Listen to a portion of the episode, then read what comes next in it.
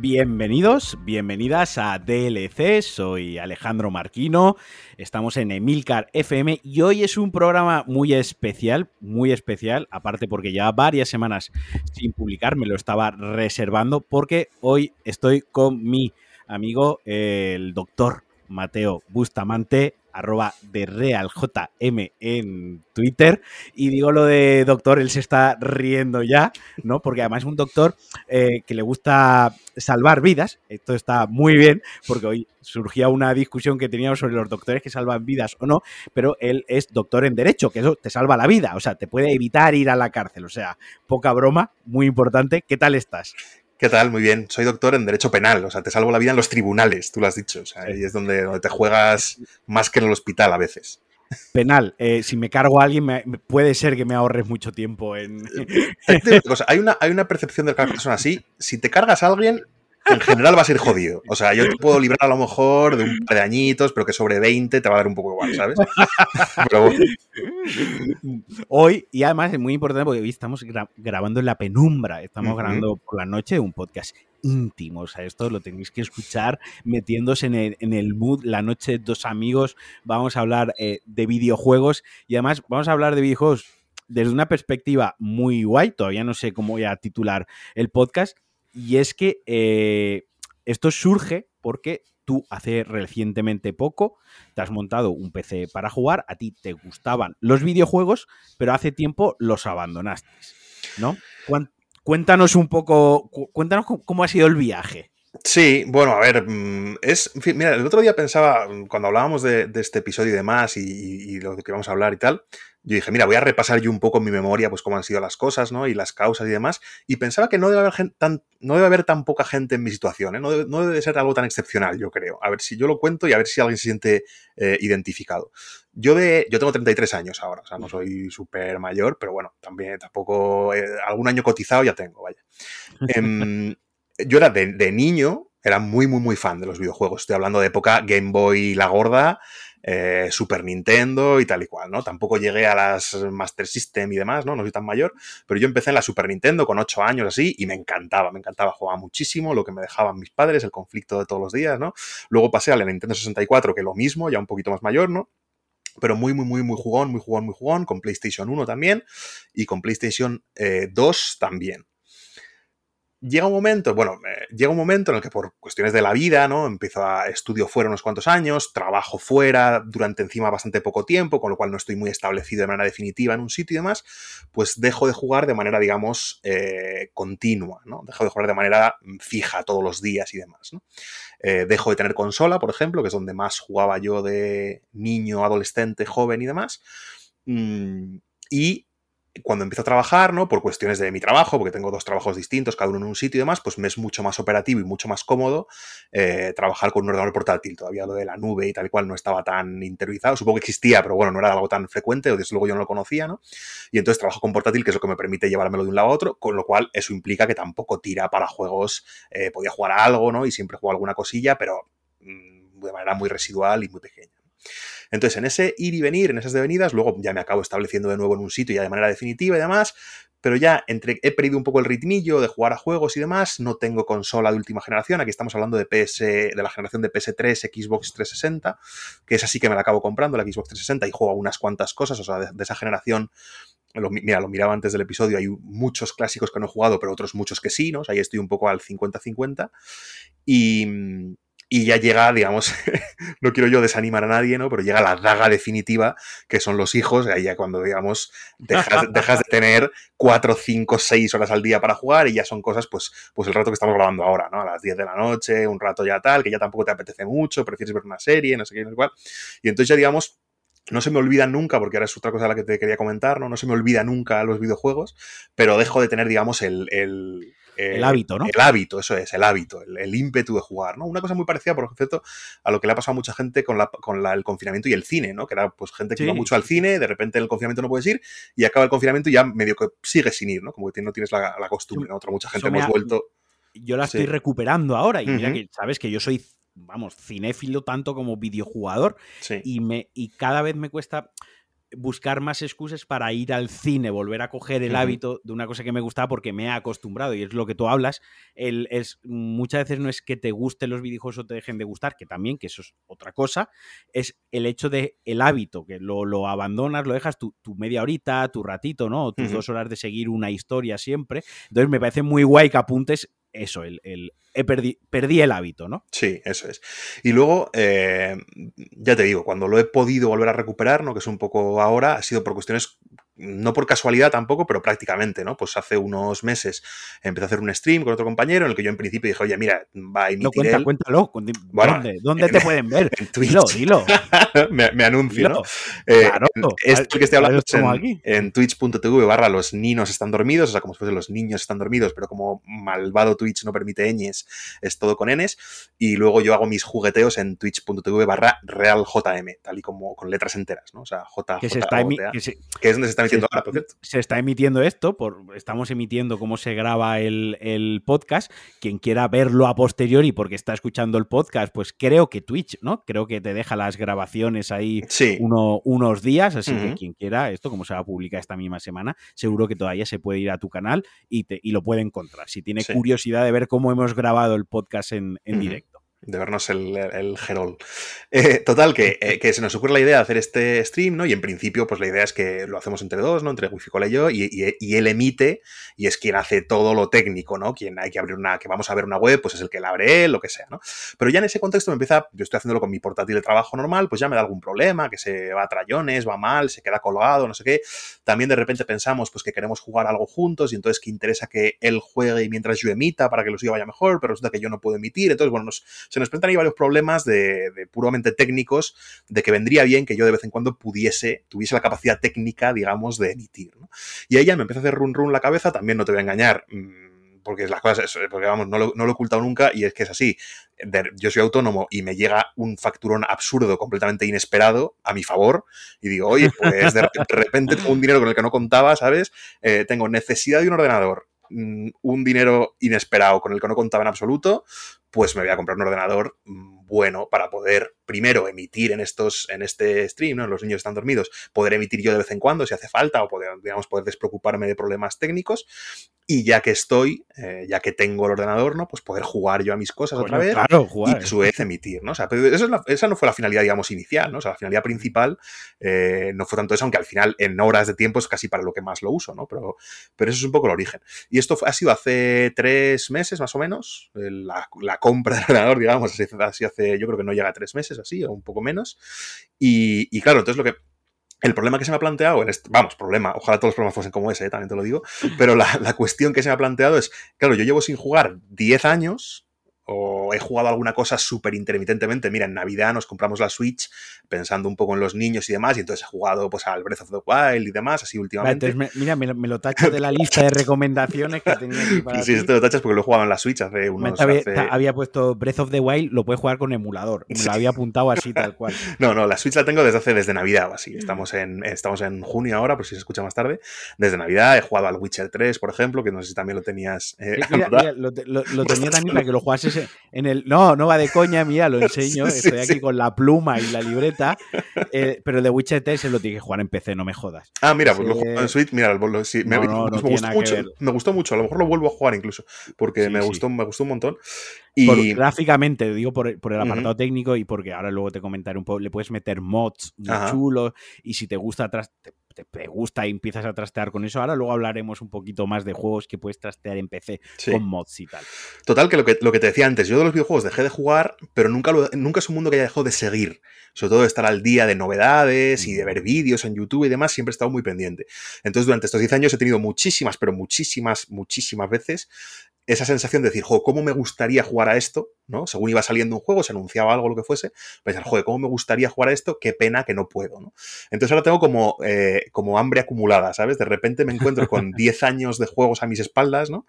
A que, no, he ¿eh? tocado y a los que pretendo, sin absolutamente ninguna prisa, porque esto no es, esto es para, para disfrutar el viaje, ¿no? no son deberes, pero me voy a poner uno tras uno a jugar todo lo que me apetece de los últimos 10 años, con lo cual puedo estar eh, fácilmente otros dos o tres años solo recuperando terreno perdido y yo, emitiendo yo te envidio, Yo te envidio, yo te envidio porque el ser humano tiene una cosa que es que lo que oye no lo puedes oír. lo, que has leído ya lo has leído y lo que has visto ya lo has visto, ¿no? Entonces yo te envidio porque vamos a hablar aquí de ciertos juegos que a mí me han flipado a lo largo de estos... No lo he acotado a 10 años, a lo mejor, y pido disculpas, esto ya, eh, primer disclaimer, eh, en los últimos 10, eh, 12 años yo puedo haber jugado 400, 420 juegos, o sea... Mm, lo siento, o sea, no me puedo acordar de todo. o sea, es imposible.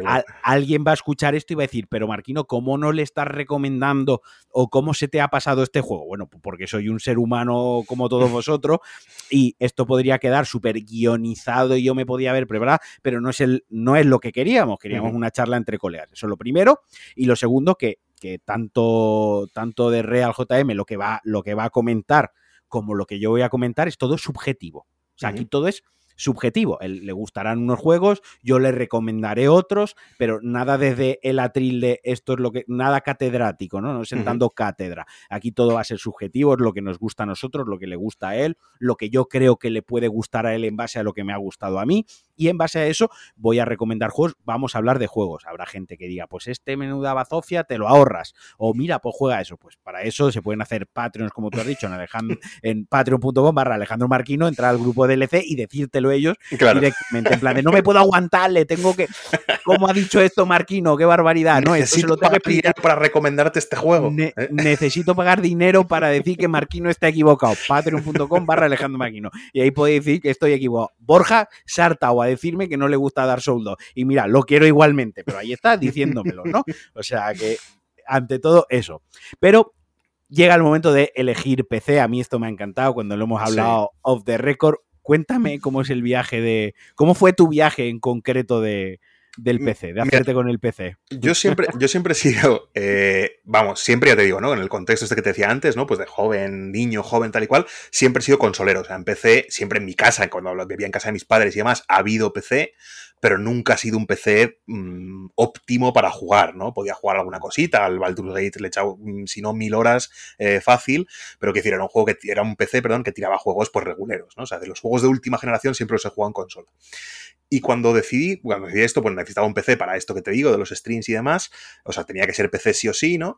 Eh, me encuentro que yo no tengo demasiada idea de, especificaciones técnicas y demás, ¿no? O sea, yo sé lo que puede saber eh, una abuela del montón, ¿sabes? O sea, que 16 es más que 8 y que 8 es más que 4 y que 4 es más que 2. O sea, ese es mi conocimiento, básicamente, ¿no? O sea, matemáticas elementales.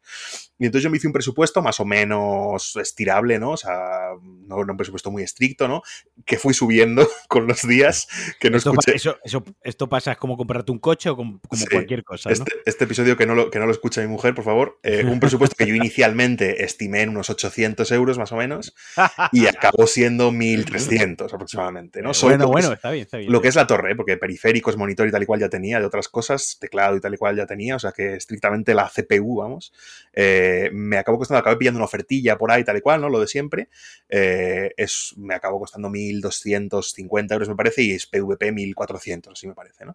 Entonces yo básicamente, como soy una señora mayor, ¿no? Para estas cosas, pues fui a una tienda de informática y le dije, mira, quiero hacer esto, esto y esto. Quiero poder jugar a los juegos más pepinos que haya de aquí a los siguientes cuatro años, luego ya actualizaré cosas y quiero además poder hacerlo a la vez que streameo. Y me dijo el señor, mira, pues necesitas mínimo esto, esto, mínimo, mínimo esta gráfica, mínimo este procesador, mínimo no sé qué, no sé cuál. Y él directamente me dijo, y tengo un PC exactamente así, en oferta, aquí, y si quieres te lo llevas ya. Y yo dije, ¿lo tienes en caja? Pues para casa. Y ese es un poco, ese es un poco la... Quería que sacases esto porque me, hace mucha gracia, ¿no? Porque vivimos a, a, día de hoy en un momento en el que cuando alguien dice, me voy a montar un PC, ¿no? surge todo el mundo en plan de no, pues píllate esta placa, mejor este procesador, no, si vas a jugar píllate uno de 5, no, uno de 7 cores, eh, intenta pillar una gráfica, a día de hoy una serie 3000, ahora están bajando porque con la caída de las cripto obviamente ya no necesitan, las gráficas ya no son tan atractivas y dentro de poco recuperarán su precio eh, y la accesibilidad, pero bueno, la gráfica, luego a ver qué RAM le meto, a ver qué disco duro le meto, la fuente de, fuente de alimentación si es modular, si no es modular, ahora si me busco una caja más grande, una pequeña, me equivoco la caja, ahora la gráfica no cabe, o sea, mm, la refrigeración, es que yo estoy contando todo esto porque yo por este proceso pasé hace, hace ahora dos años aproximadamente, yo mi PC, bueno, yo renové PC, monitor, yo lo renové todo, yo me gasté, yo sí que tengo la cifra en la cabeza, fueron 3.000 pavos entre todo, o sea, ya, pero ya a vista de esto hasta que explote, ¿no? Pero pasé ese agobio, o sea, yo pasé un estrés muy grande de, pues tengo que comprar la placa base aquí y luego que las cosas, todos somos impacientes, o sea, que nadie mienta y más cuando son juguetes para adultos, porque estos son juguetes para adultos, ¿no? Entonces, un día me llegó el procesador y la fuente de alimentación, otro día me llega la caja, otro día me llega la RAM, otro día me llega la refrigeración y era como quiero tenerlo todo para montarlo ya, ¿no? Y luego fue la pirula de montarlo todo con el miedo de no rompas nada porque aquí hay cosas de 400 euros simplemente el procesador, ¿no? Entonces está, vivimos en esa época en la que todo el mundo te va a recomendar y, hay una cosa que a mí me da miedo de, Internet, que es pedir opiniones, ¿no? Porque al final las, a veces las tomamos muy en serio y olvidamos que bueno, la gente de Internet, que es una opinión, o sea, tú tienes la tuya, yo tengo la mía, le das más crédito, menos crédito, ¿no? Puedes mm, tener algo más de confío más en tu criterio o no, pero al final una opinión es una opinión, no nos olvidemos de eso. Y la gente te, vamos, una avalancha de opiniones que al final no sabes nada. O sea, te desinforman más que informarte. Entonces, eso que has hecho tú, o sea, me parece súper pragmático, ¿no? Es decir, bueno, esto hace lo que quiero hacer, ¿no? Eh, me voy a dejar las pajas mentales para, otra época, esto hace lo que quiero hacer y me parece súper inteligente que después de 10 años desconectado de, por una parte, desconectado no de la actualidad, pero desconectado del estar jugando a los videojuegos y desconectado del hardware de PC, que es algo que ha evolucionado muchísimo en los 10 últimos años, te reintroduzcas de esta manera, ¿no? En plan de, pues oye, me pillo una caja conformada, una, una caja ya preset, ya hecha, y lo que tú dices, pues oye, pues ahora como le vaya pillando el gusanillo, pues oye, mira, le voy a meter un, yo qué sé, no sé, un disco duro NVMe Express porque va más rápido, ¿no? Y venga, ahora esta gráfica que un colega, por esto muchas veces, si este colega se ha pillado una serie 4 cuando la presenté a final de año y vende su serie 3, me la deja barata, se la pillo. Y ahora, mira, la RAM que yo utilizo utilizo de DR5, pues está de oferta en Amazon. Va, voy a pillarle dos más, ¿no? Me parece muy inteligente y me parece una, una manera bastante inteligente, sin desmadrarte, con un presupuesto relativamente controlado, porque no olvidemos que tú has vuelto después de 10 años, pero ahí imagínate que te da la neura y dentro de dos meses no vuelves a jugar. Sí. Puede ser. y te has gastado un, un, dineral que, se, que, se, queda ahí. No olvidemos. Se lo vendo a alguien, ordenar. Claro, cuando, no nos olvidemos que los adultos hacemos estas cosas también, más veces de las que nos creemos. Entonces me parece, me parece muy guay. Entonces, eh, lo que te quería, vamos a ir comentando, ¿no? Un poquito. Primero, cuéntame, ¿qué es lo primero que has jugado? ¿Qué es lo primero que jugaste cuando te llegó el, el PC? Bueno, eh, bastante, bastante vergonzoso, bastante vergonzoso, porque tengo, o sea, ahora mismo ves mi biblioteca de juegos instaladas, lo que tengo, lo que, a lo que puedo jugar ahora mismo sin instalar nada más, y hay juegos, dices, está el Cyberpunk 2077, eh, está el Elden Ring, o sea, hay juegos, digamos, de última, y está el Comandos tras las líneas enemigas, está el Baldur's Gate, está el Magic Arena, o sea, tengo cada, cada mierda de hace, eh, no sé si se puede decir, se puede, se puede jurar en, tu, en tus episodios. Sí, sí, si no me pitas, si no me, si no me, pones un pitido luego, eh, tengo cada cosa, pues, eh, mucha cosa nostálgica, ¿no? De, uy, yo jugaba al Star Wars Yoda Stories, que era un juego de estos de MS2 de hace 20 años, de tal, pues ese lo tengo instalado también, ¿no? Y ocupa 56K o no sé, no sé cuánto. POV, puedo jugar a lo último, me voy a un juego de hace 35 Sí, sí, sí, sí, correcto. Y luego, no, pasó una cosa muy curiosa porque casi un poco circunstancial, ¿no? Un poco, un poco por accidente, ¿no? Cuando ya tenía todo instalado, vamos, ya te digo, como lo compré todo montado, no, no fue ningún problema, pero ya tenía, digamos, todo el monitor nuevo y demás. El monitor sí que me, acabé comprando uno nuevo, por cierto, tenía uno, pero era demasiado grande, que eso yo no pensaba que podía pasar, pero resulta que sí. Em, Y entonces, bueno, cuando ya acabé, digamos, teniendo todo ya para el primer, el primer día, ¿a qué voy a jugar hoy, no? Justo ese día salía el. se publicaba el Vampire de Masquerade Swanson, ¿no? Que es un. que es una franquicia, un universo, el de Vampiro la Mascarada, que a mí siempre me ha encantado un montón de. Que viene del juego de rol, viene ¿no? del juego de rol, un sí, que juego de sobre todo rol lo que le he dado yo, ¿no? O sea, yo le he dado muchísimo al juego de rol, muchísimo. Pero a los juegos anteriores que hubo, el Bloodlines y demás, también en Ujú. su momento les, les di muchísimo y me encantaron. Y entonces dije, mira, lo primero así para introducirme a algo que medio conozco, el universo, y encima acaba de salir y me apetece y demás. Y es prácticamente lo primero a lo que he jugado. Y, y me encantó, la verdad, me ha encantado el juego, lo recomiendo muchísimo. Es muy, técnicamente es un poco sospechoso. Hay algunas texturas ahí un poco miserables. Y en fin, se le notan las costuras técnicas, que no es, eh, que no es lo más, aunque es de ahora, vamos, no es lo, no es lo mejor. Pero la historia y los personajes, Pero el argumento. eso te iba a decir, no, no, no creo que ninguno, nadie que vaya a jugar a un, vamp- a un Vampire eh, Mm. a día de hoy vaya por lo vaya por lo técnico. Además, creo que han sacado también una especie de Battle Royale y, y tal, multijugador. Pero bueno, el, el que tú comentas, yo creo que vas un poco por el más el tema rolero de las Sí, sí, sí. Y, todo, y lo que es una más la parte de la aventura conversacional. eso es. ¿no? eso que más de la parte de acción o aventura en tercera persona, etcétera. Sí, porque acción no tiene nada, es una pura, puritita aventura gráfica y de estas narrativas de conversaciones, ¿no? Muy estilo el Life is Strange y demás, que estuvieron los de, los de The Walking Dead y demás, que estuvieron hace muy de moda hace unos años, ¿no? Yo creo que ahora se ha pasado un poco más ese, esa- ese estilo, pero bueno, es un poco ese, ese rollo. Y me encantó. Y ese lo acabé hace una semana o así, o un poquito más. Mm, Porque claro, una de las consecuencias, por cierto, de esta vida, ¿no? De doble trabajo, dobles hijo, doble hijos y demás, es que juego todos los días prácticamente, pero no juego mucho, ¿no? O sea, yo juego como una, una hora al día, una hora y media o así. Y bueno, que a lo mejor a la gente le parece un montón, pero bueno, comparado con lo que yo he jugado en otras épocas de mi vida es muy poco.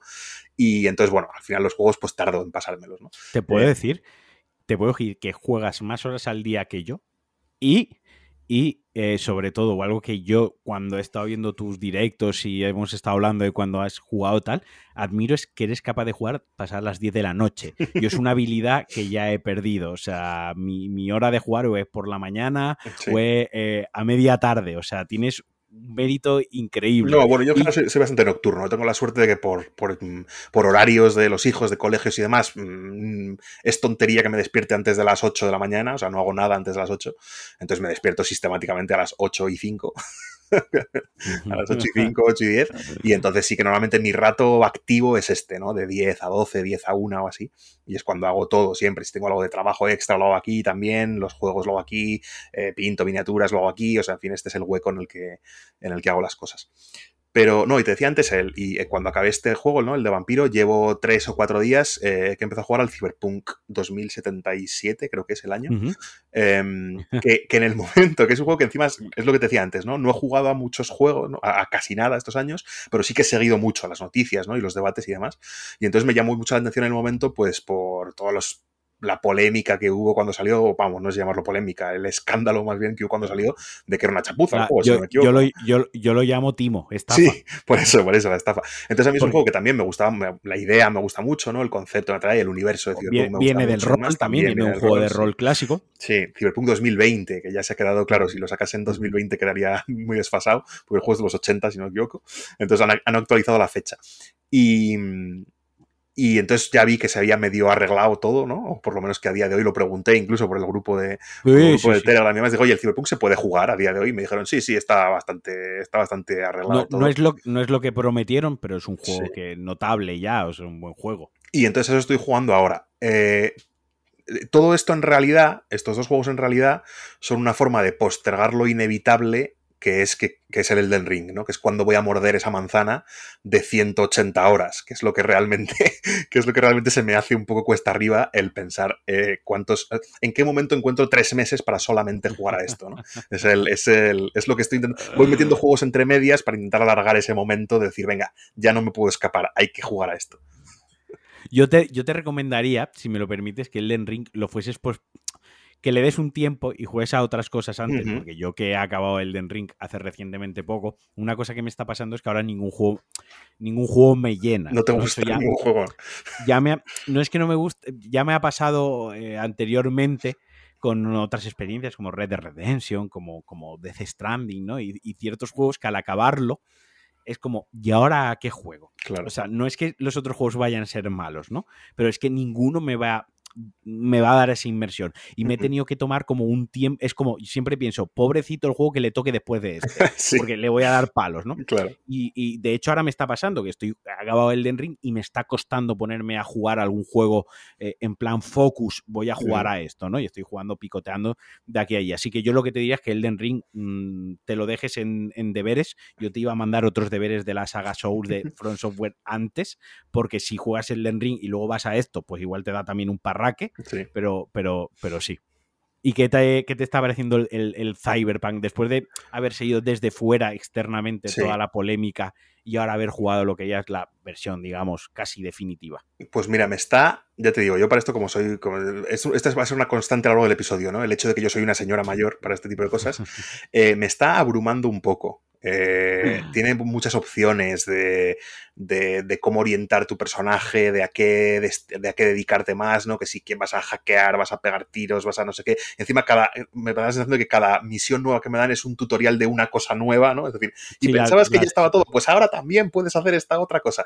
Entonces me está abrumando un poco. Encima, como lo juego en stream, tampoco tengo, tampoco me apetece ponerme a estudiarme los menús y demás, ¿no? Sino que veo cuatro casas y digo, venga, venga, a jugar, a jugar, ¿no? Entonces me acabo entrando de regular, pero hace un par de días he decidido que voy a coger un fusil de asalto y voy a disparar a todo lo que se mueva y, eso, y, esa va a ser mi forma de jugar y entonces me está gustando mucho. Ya te digo, un par de días al principio que, me abrumaba un poco las posibilidades, digamos así, ¿no? Muy cogidas, muy, muy estilo Witcher 3, ¿no? Que es de la misma, es de la misma compañía, si no me equivoco. Y también le pasaba un poco lo mismo, ¿no? Que tenías como mil opciones y posibilidades de, de hacer el personaje y demás. Mm, pero bueno, al final he decidido coger la aproximación más simple posible, que es eh, si veo una cabeza que me dispara, le disparo yo primero. Y, me está gustando mucho ahora, me está gustando mucho. Llevo o no llevo mucho, eh, llevo 4 o 5 horas a lo mejor. Me, me gusta esto, me gusta esto que comentas, ¿no? Lo de lo del streaming, porque yo no, yo no, una cosa por la que yo no me he aficionado nunca al stream, no a hacer stream yo, es por eso, porque eh, no puedes estar hay ciertos juegos que requieren de un, entre comillas, un estudio, ¿no? o sea, yo sí. que tengo, yo tengo dos partidas empezadas de Cyberpunk en el, en el PC con dos personajes diferentes y las tengo ahí abandonadas. Algún día reempezaré por tercera vez el juego ya para cogerlo y, reventarlo. Eh, y sí que es verdad que Cyberpunk igual que The Witcher 3, son juegos que no requieren un estudio, pero sí que requieren muchas veces cuando se una, unas branches de estas de habilidades, requiere que pierdas o inviertas tres minutos de tu tiempo en, leer la, en la descripción de la caja, ¿no? O sea, eh, son juegos que luego, por ejemplo, yo de, de, Witcher 3 con las expansiones y tal, pues la habré metido casi entre, entre 250 300 horas, habré jugado, ¿no? Y muchas horas seguro que se me han ido, apuesto a que si hubiese un contador que hiciese un prorrateo perfecto de horas, muchísimas horas se me han ido en leer leer docu de, de, pues, saber coger una nota, de una misión, de que hay que hacer esta misión, que no me he enterado por lo que tú dices, porque quiero jugar ya, y, luego ya a la misión y voy a volver a leer la misión. Y a ver, y esta magia, esta poción, ¿cómo la crafteo y para qué sirve? Y ahora voy a subir de nivel aquí, pero si le meto el punto, o sea, muchas horas del juego en sí se te van en, en, leer, que creo que es, bueno, al fin y al cabo son actions RPG, juego, acción eh, de rol game player, vienen del rol clásico, lo decíamos, del, rol de libro, ¿no? Del rol de... Literalmente, rol de libro, sí. Rol de libro, rol de máster de la partida, donde hay que leer, donde realmente el máster de la partida lee, ¿no? Eh, y, al final es, por eso tienen mucho texto estos juegos, ¿no? Porque, porque es parte de, su naturaleza. Si no, para eso ya están los juegos de, de acción first person las aventuras third person, ya sean un hack and slash de pegar espadazos o sea uno de, pegar tiros, ¿no? Pero los action RPG pues tienen eso, que tienen una naturaleza, un origen, que es el, rol clásico, en el que en el rol, pues oye, hay que leer, hay que construirte un personaje, hay que asignar unos puntos de habilidad y demás. Sí, y de hecho es una virtud de esos juegos, no es un defecto. Claro, Normalmente quien busca esos juegos busca un poco eso, ¿no? El juego de números y de optimizar y de combinar una habilidad con otra y tal cual, no sé qué. Pero claro, a mí en stream se me hace un poco cuesta arriba. También te digo, hablando ya por cerrar un poco lo de las diferencias vamos, por cerrar, luego a lo mejor sale otra vez, ¿no? Pero una cosa que se me ocurre de las diferencias entre jugar en stream versus jugar eh, solo, digamos, ¿no? O, en privado. Sí, sí. Mm, he notado yo cosas para bien también, ¿no? Por ejemplo, en el, en el, en el Swanson, en el de vampiro que te decía antes, hay muchos puzzles que son odiosos, infernales, larguísimos, muy, muy interesantes y muy desafiantes y tal, pero son complicadísimos, larguísimos, por lo menos para mí. Y yo era muy de, mira, si me atasco en un puzzle más de tres minutos, eh, lo miro en Google y sigo para adelante, porque no voy, a, no voy a estar aquí perdiendo el tiempo. Y como eso me hace sentir deshonesto en stream, ¿no? Me da la sensación, también lo podía hacer en stream, decir, oye, mira, perdonadme, pero lo voy a mirar en Google y se acabó. Pero me da la sensación de que es como engañar un poco al espectador. para, un rato que tienes para jugar, yo soy pro de no te atasques en estas cosas. No, no, no, yo normalmente también, ¿no? Pero ya te digo, de repente en stream es como que me siento mal haciendo eso, ¿no? Y entonces me esfuerzo a decir, no, no, este puzzle lo resuelvo por mis narices y entonces al final también te da una sensación de más... Eh, de, más autorrealización, ¿no? Decir, oye, mira, esto lo podía haber buscado en Google y en vez de esto me he estado tirando de los pelos media hora, pero lo he acabado sacando, ¿no? O sea, eso también tiene, tiene la vertiente positiva. Sí, y bueno, y antes hablábamos de que básicamente te has perdido la última generación. Podríamos, es que claro, esto es complicado porque cerrarlo en generación es un poco mm. complicado, cerrarlo por año, cerrarlo por, por generación. Te has perdido, digamos, pues los últimos 10 años, que yo lo cerraría, yo lo encuadraría como te has perdido la generación de, PlayStation 4, ¿no? esa generación me la he perdido entera, porque no he tenido ninguna de las dos plataformas, eso es indiscutible. Eh, ni One ni, ni PlayStation. Ni One ni PlayStation, de esa generación nada. Y de la anterior, de la generación PS3 Xbox 360, eh, habré jugado a lo mejor a, mm, digo, estimadamente, ¿eh? nunca es, claro, nunca se puede saber exactamente, pero habré jugado como a la mitad o así de los juegos eh, clásicos, digamos, ¿no? Pero no en orden necesariamente, porque lo que hice en esa generación fue comprarme la tarde, o sea, me la compré cuando le quedaban un par de años solamente, y entonces pues jugué a lo que me iba apeteciendo y demás, mm, pero habré jugado, pues eso, hay muchísimos clásicos de esa generación que seguro que no he jugado y otros muchos que sí, ¿no? Por poner un momento temporal, mira, antes estaba pensando también, el último juego al que jugué cuando salió, o sea, el último juego que jugué en el momento de publicarse, eh, me lo compré y demás, fue el GTA V.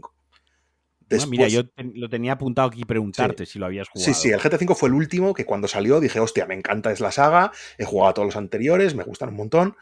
Y cuando salió me lo compré, lo jugué y demás. Y después de eso ya no he vuelto a jugar a ningún juego nuevo eh, hasta hace dos meses. Te perdiste The Last of Us. Me perdí The Last of Us, que, se cerró PlayStation 3. Sí, efectivamente. Es uno de los. Eh, uno de los que Mm, continuamente me acuerdo de, uff, tengo que jugar a este, tengo que jugar a este, tengo que jugar a este. Y hasta que tú ya me dijisteis que en PC no está, con lo cual me rompisteis el. Me rompisteis la ilusión. Yo me he apuntado por aquí, de verdad, es que tengo un montón de. Porque, claro, yo me lo he planteado como si yo le tuviese que recomendar a un colega eh, que ha estado en coma los 10 últimos años, ¿no? Eh, ¿A qué tiene que jugar? Para más o menos pillar el concepto de cómo han evolucionado los juegos en los 10 últimos años, ¿qué lista le haría yo de juegos? ¿no? he hecho una lista por género, aunque los tengo más o menos ordenados por géneros, tampoco la he hecho por año, ni siquiera por puntuaciones de la crítica ni la prensa, sino creo que he cogido un poquito lo que yo, para, para mi experiencia, ha sido, la he intentado hacer de cabeza. Es una cosa que yo he intentado, que es, si yo lo he recordado, si de los 10 últimos, como digo, si he jugado 4 o y estos me acuerdo, es porque creo que son significativos, ¿no? Creo que son relevantes, ¿no? Independientemente de que yo ahora tenga aquí, aparte, pues una pestañita con, Metacritic, ¿no? Que sirve un poco como, como el, termómetro, ¿no? De tengo aquí puestos eh, PS4 all time, eh, filtrado por los mejores, ¿no? Y ya está, obviamente. Pero claro, si yo te recomiendo, eso te lo puedes mirar tú, claro. cojones, ¿sabes? Quiero decir, eh, está aquí un poco pues para que, para, para que hablemos. Lo primero que te voy a preguntar es, ¿cuál es tu género de videojuego favorito? Uf, me, pasa un poco como en el cine. No tengo un género, digamos, mm, claramente preferido. Sí que hay algunos géneros que no tengo, no tengo géneros que me gusten más que otros, sí que tengo algunos géneros que me gustan menos que otros. ¿no? Por ejemplo, los juegos de deportes nunca me han gustado mucho, y eso que al Madden, soy muy fan del fútbol americano, al Madden le he jugado al, de, los, de las sagas a las que más horas he jugado, pero prácticamente solo eso y por ser fan del fútbol americano, o sea, juegos de, de fútbol europeo, de soccer, como los llamamos nosotros, no he jugado ninguno, ni de baloncesto, ni nada por el estilo, esos mm, no, me, llaman demasiado. No hay, ni uno, en la próxima lista no hay ni uno. ¿no? Porque, te digo, porque yo con los juegos de deporte digo una cosa. A mí me gusta ver el deporte. Quiero decir, eh, yo juego God of War, por decir una cosa, porque yo no puedo ver por la televisión a un vikingo lanzando hachas contra mm, mm, bichos de la mitología nórdica.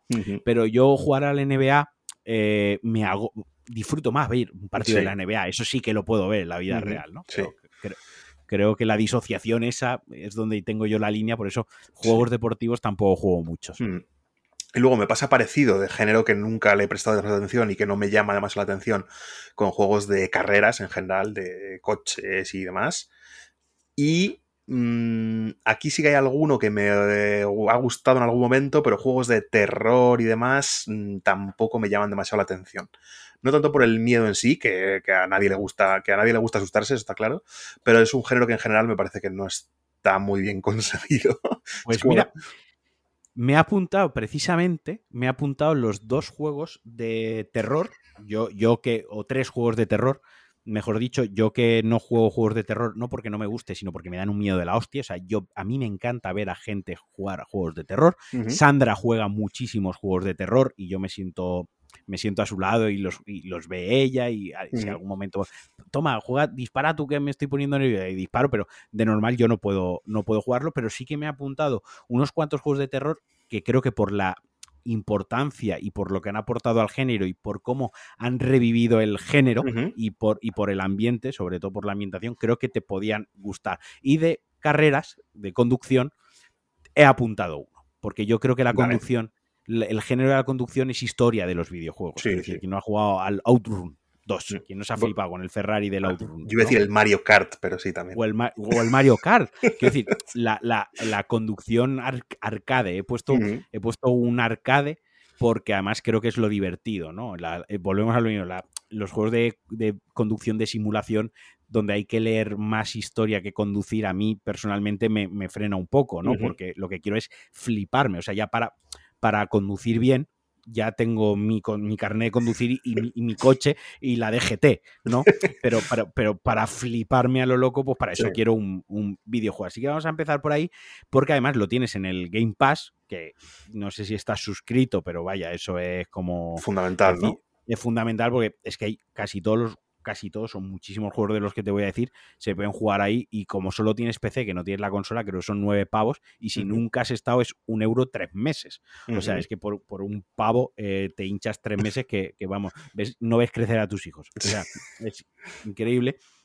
Y lo primero, yo tenía apuntado Forza Horizon. ¿Cuál de los Forza Horizon? Hombre, pues obviamente te diría, pues el último, ¿no? Porque el último es el más nuevo, pero cualquiera de los Forza Horizon creo que los deberías jugar o al menos deberías probarlo por, por varias cosas. Son juegos que si juegas dos horas y no vuelves a tocarlos, no tienes la sensación de no me ha acabado el juego, no, no, me he perdido. O sea, puedes jugar dos, tres, cuatro horas, que en, cuatro horas el juego te tira a la cara todo lo que tiene que darte, ¿no?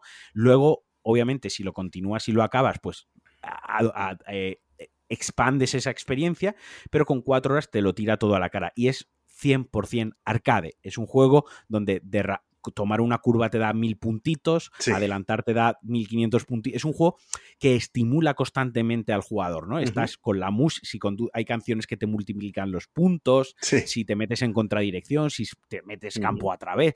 Es decir, todo el rato... El, nitro de toda la vida tiene. Exacto, sí, está todo el, todo el rato, te está incentivando para que tú vayas a mayor velocidad sin pensar si lo que está sucediendo es, factible o no en la realidad y que quieras tener un coche que corre todavía más. Hay radares que los saltas para hacer puntuación y es arcade. Al final creo que es divertido porque es arcade, porque se hace. De hecho, puedes poner ahí las opciones de dificultad, puedes poner un botón para rebobinar, o sea, si te choca rebobina, pones unas marcas en el suelo en el que, en el que fren, te pone cuando de, verde a, amarillo a rojo, de cuando tienes que frenar, cuando tienes que acelerar. con la trazada y demás, ¿no? con la trazada, sí, sí, es, porque lo que quiere el juego es que te, o sea, lo que quiere el juego es que hagas el mendrugo, ¿no? Y luego tiene unas pruebas de contrarreloj muy bien escondidas, que en lugar de poner la típica contrarreloj de del punto A al punto A, B, tienes que tardar tres minutos, lo hacen, pero lo enmascaran, pues por ejemplo, eh, haces una carrera contra tres aviones de estos de exhibición, ¿no? De los de Red Bull, Fighter, no sé qué.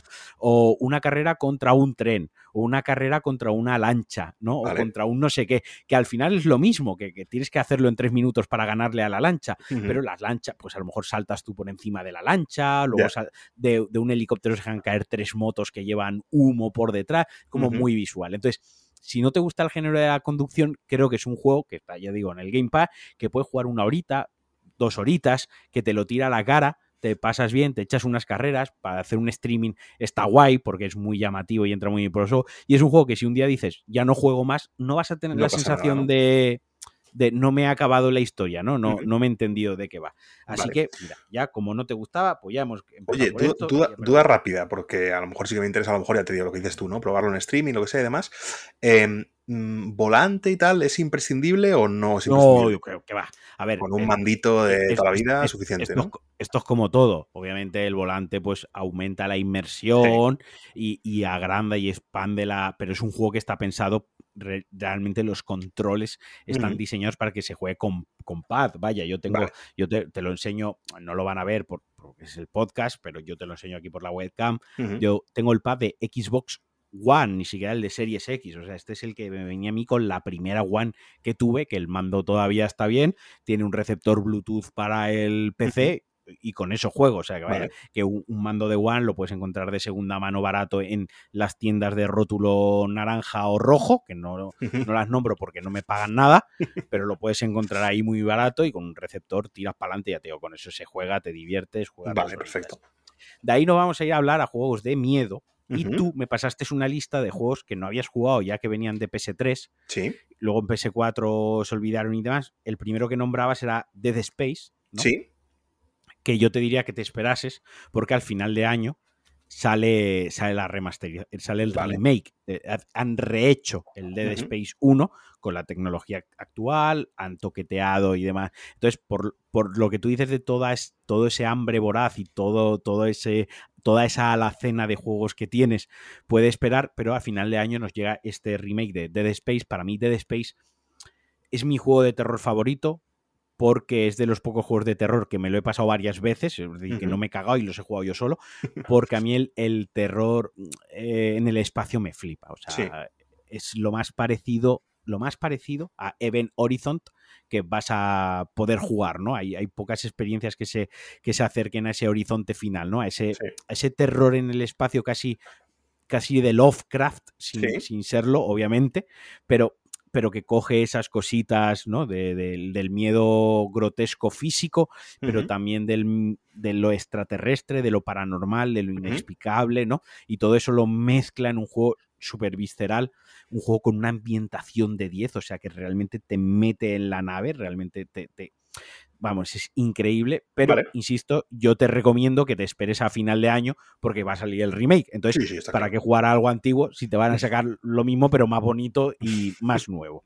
algo que sí que algo que sí que, que te que deberías de jugar si aunque no te guste el género, pero por lo menos echarle un tiento, o yo te lo recomiendo, y creo que está en el Game Pass, lo tengo por abierto el Game Pass para hacerte recomendar.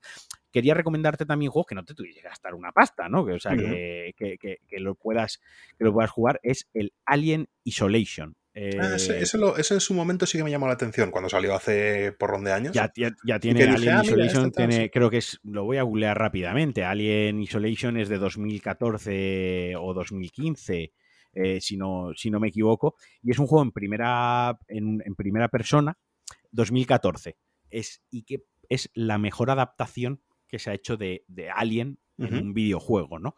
Eh, encarnas a la, a la, hija de la teniente Ellen Ripley, ¿no? O sea, se sitúa más o menos en, ese espacio, ya tú lo sabes mejor que yo, el universo Alien es, se ha expandido Fox lo ha expandido brutalmente, lo ha violado, lo ha, hecho todo lo que ha querido, ¿vale? Pero esto se ubica en la época buena, ¿vale? Y es un juego en primera persona donde realmente disparar disparas poco, ¿no? Porque recordemos que en Alien el octavo pasajero disparar se disparaba poco, ya un lanzallamas al final de la película. Aliens sí que es una película de acción, no de terror pero Alien, el octavo pasajero, sí que es una película de terror y esto lo recoge muy bien el videojuego con un xenomorfo que te persigue constantemente, que no sabes cuándo va a aparecer, que cuando aparece te tienes que esconder, que no puedes hacer ruido, además tienes, tienes a los androides por, por, ahí haciendo de las suyas. Entonces es un juego que caga mucho, caga mucho, pero yo que sé que eres fan de la ciencia ficción, sé que eres fan del cine ochentero y noventero también, creo que es un, must que, hay que, que hay que jugar. Y ya para acabar, tú que decías que el género del terror, pues que a veces no está muy afinado y no, no da muchas cosas, Resident Evil 7. Ese sí que hay que tener estómago. Ese juego sí que da miedo, da, mucho miedo. pero es un juego que reavivó el género del survival horror como tal, le dio una vuelta a su propia fórmula porque hizo un FPS, un juego en primera persona, y con un motor que tienen gráfico, o sea, es un juego que desde 2016, pero es que, tío, te lo pones a día de hoy en el ordenador y el juego se sigue viendo, o sea, realista del carajo. Es un juego que, que mezcla el terror, muchos tipos de terror, ¿no? Dentro del, propio juego. También está el 8, pero, te quería recomendar alguno, pues eso, de, la generación de, PlayStation 4, eh, que lo tengas para PC baratito. Ya te digo, Resident Evil 7 es otro juego, además, en, que en streaming, eh, al igual que el Alien, pero, el, pero más todavía el Resident Evil, porque es algo más animadito. En streaming da mucho juego por los sustos, ¿no? Porque los de terror siempre, siempre da mucho juego, ¿no? Ver, ver sufrir a... Exacto, sufrir nosotros no, pero ver sufrir a, ver sufrir a otro no, nos encanta. Eh, ¿Qué más tengo por aquí? Ve diciéndome tú también, porque me, he dejado, tengo, si me pongo aquí a recomendarte cosas, solo hablo yo. Eh, veía la lista que me pasaba los Borderlands, tío. Sí. Eh, y quería comentar una cosa que te iba a decir. Mira, ya jugar Borderlands 1, 2 y tal, ya se queda un, poco atrás. Quizás el, interesante es jugar el Borderlands 3, ¿no? Ahora ha salido el, el Tinas chiquitinas, que yo lo estoy jugando con, con un colega a, pantalla partida, pero ese, ese, es un poco menos Borderlands al uso. Yo te diría el Borderlands 3 por sentido del humor, porque está muy chulo.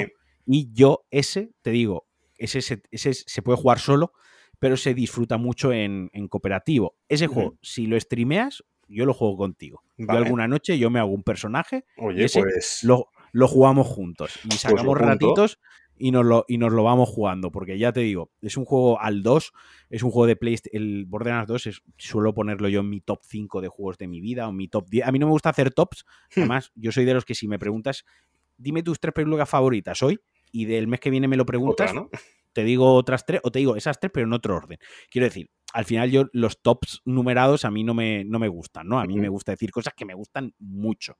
Y Borderlands 2 ha sido de mis juegos favoritos, ya te digo, más de 150 horas en PC, más de 150 horas en, en PlayStation 3, pero al Borderlands 3 lo empecé con unos colegas, lo dejé ahí a medias y no me lo llegaba a acabar y me estaba gustando mucho. Así que el Borderlands 3 que lo tenías apuntado es un juego de un shooter looter que es súper divertido porque es disparas y caen cosas, caen cosas de colorines, ¿no? Y, vas recogiendo cosas sin sentido y cuando tiene muchas cosas las venden, te dan dinero, ¿no? Y tiene un gran sentido del humor. Así que yo a ese, mira, fíjate, a ese me apunto a. Nos lo, apuntamos los dos, ¿no? Ese me apunto a jugarlo.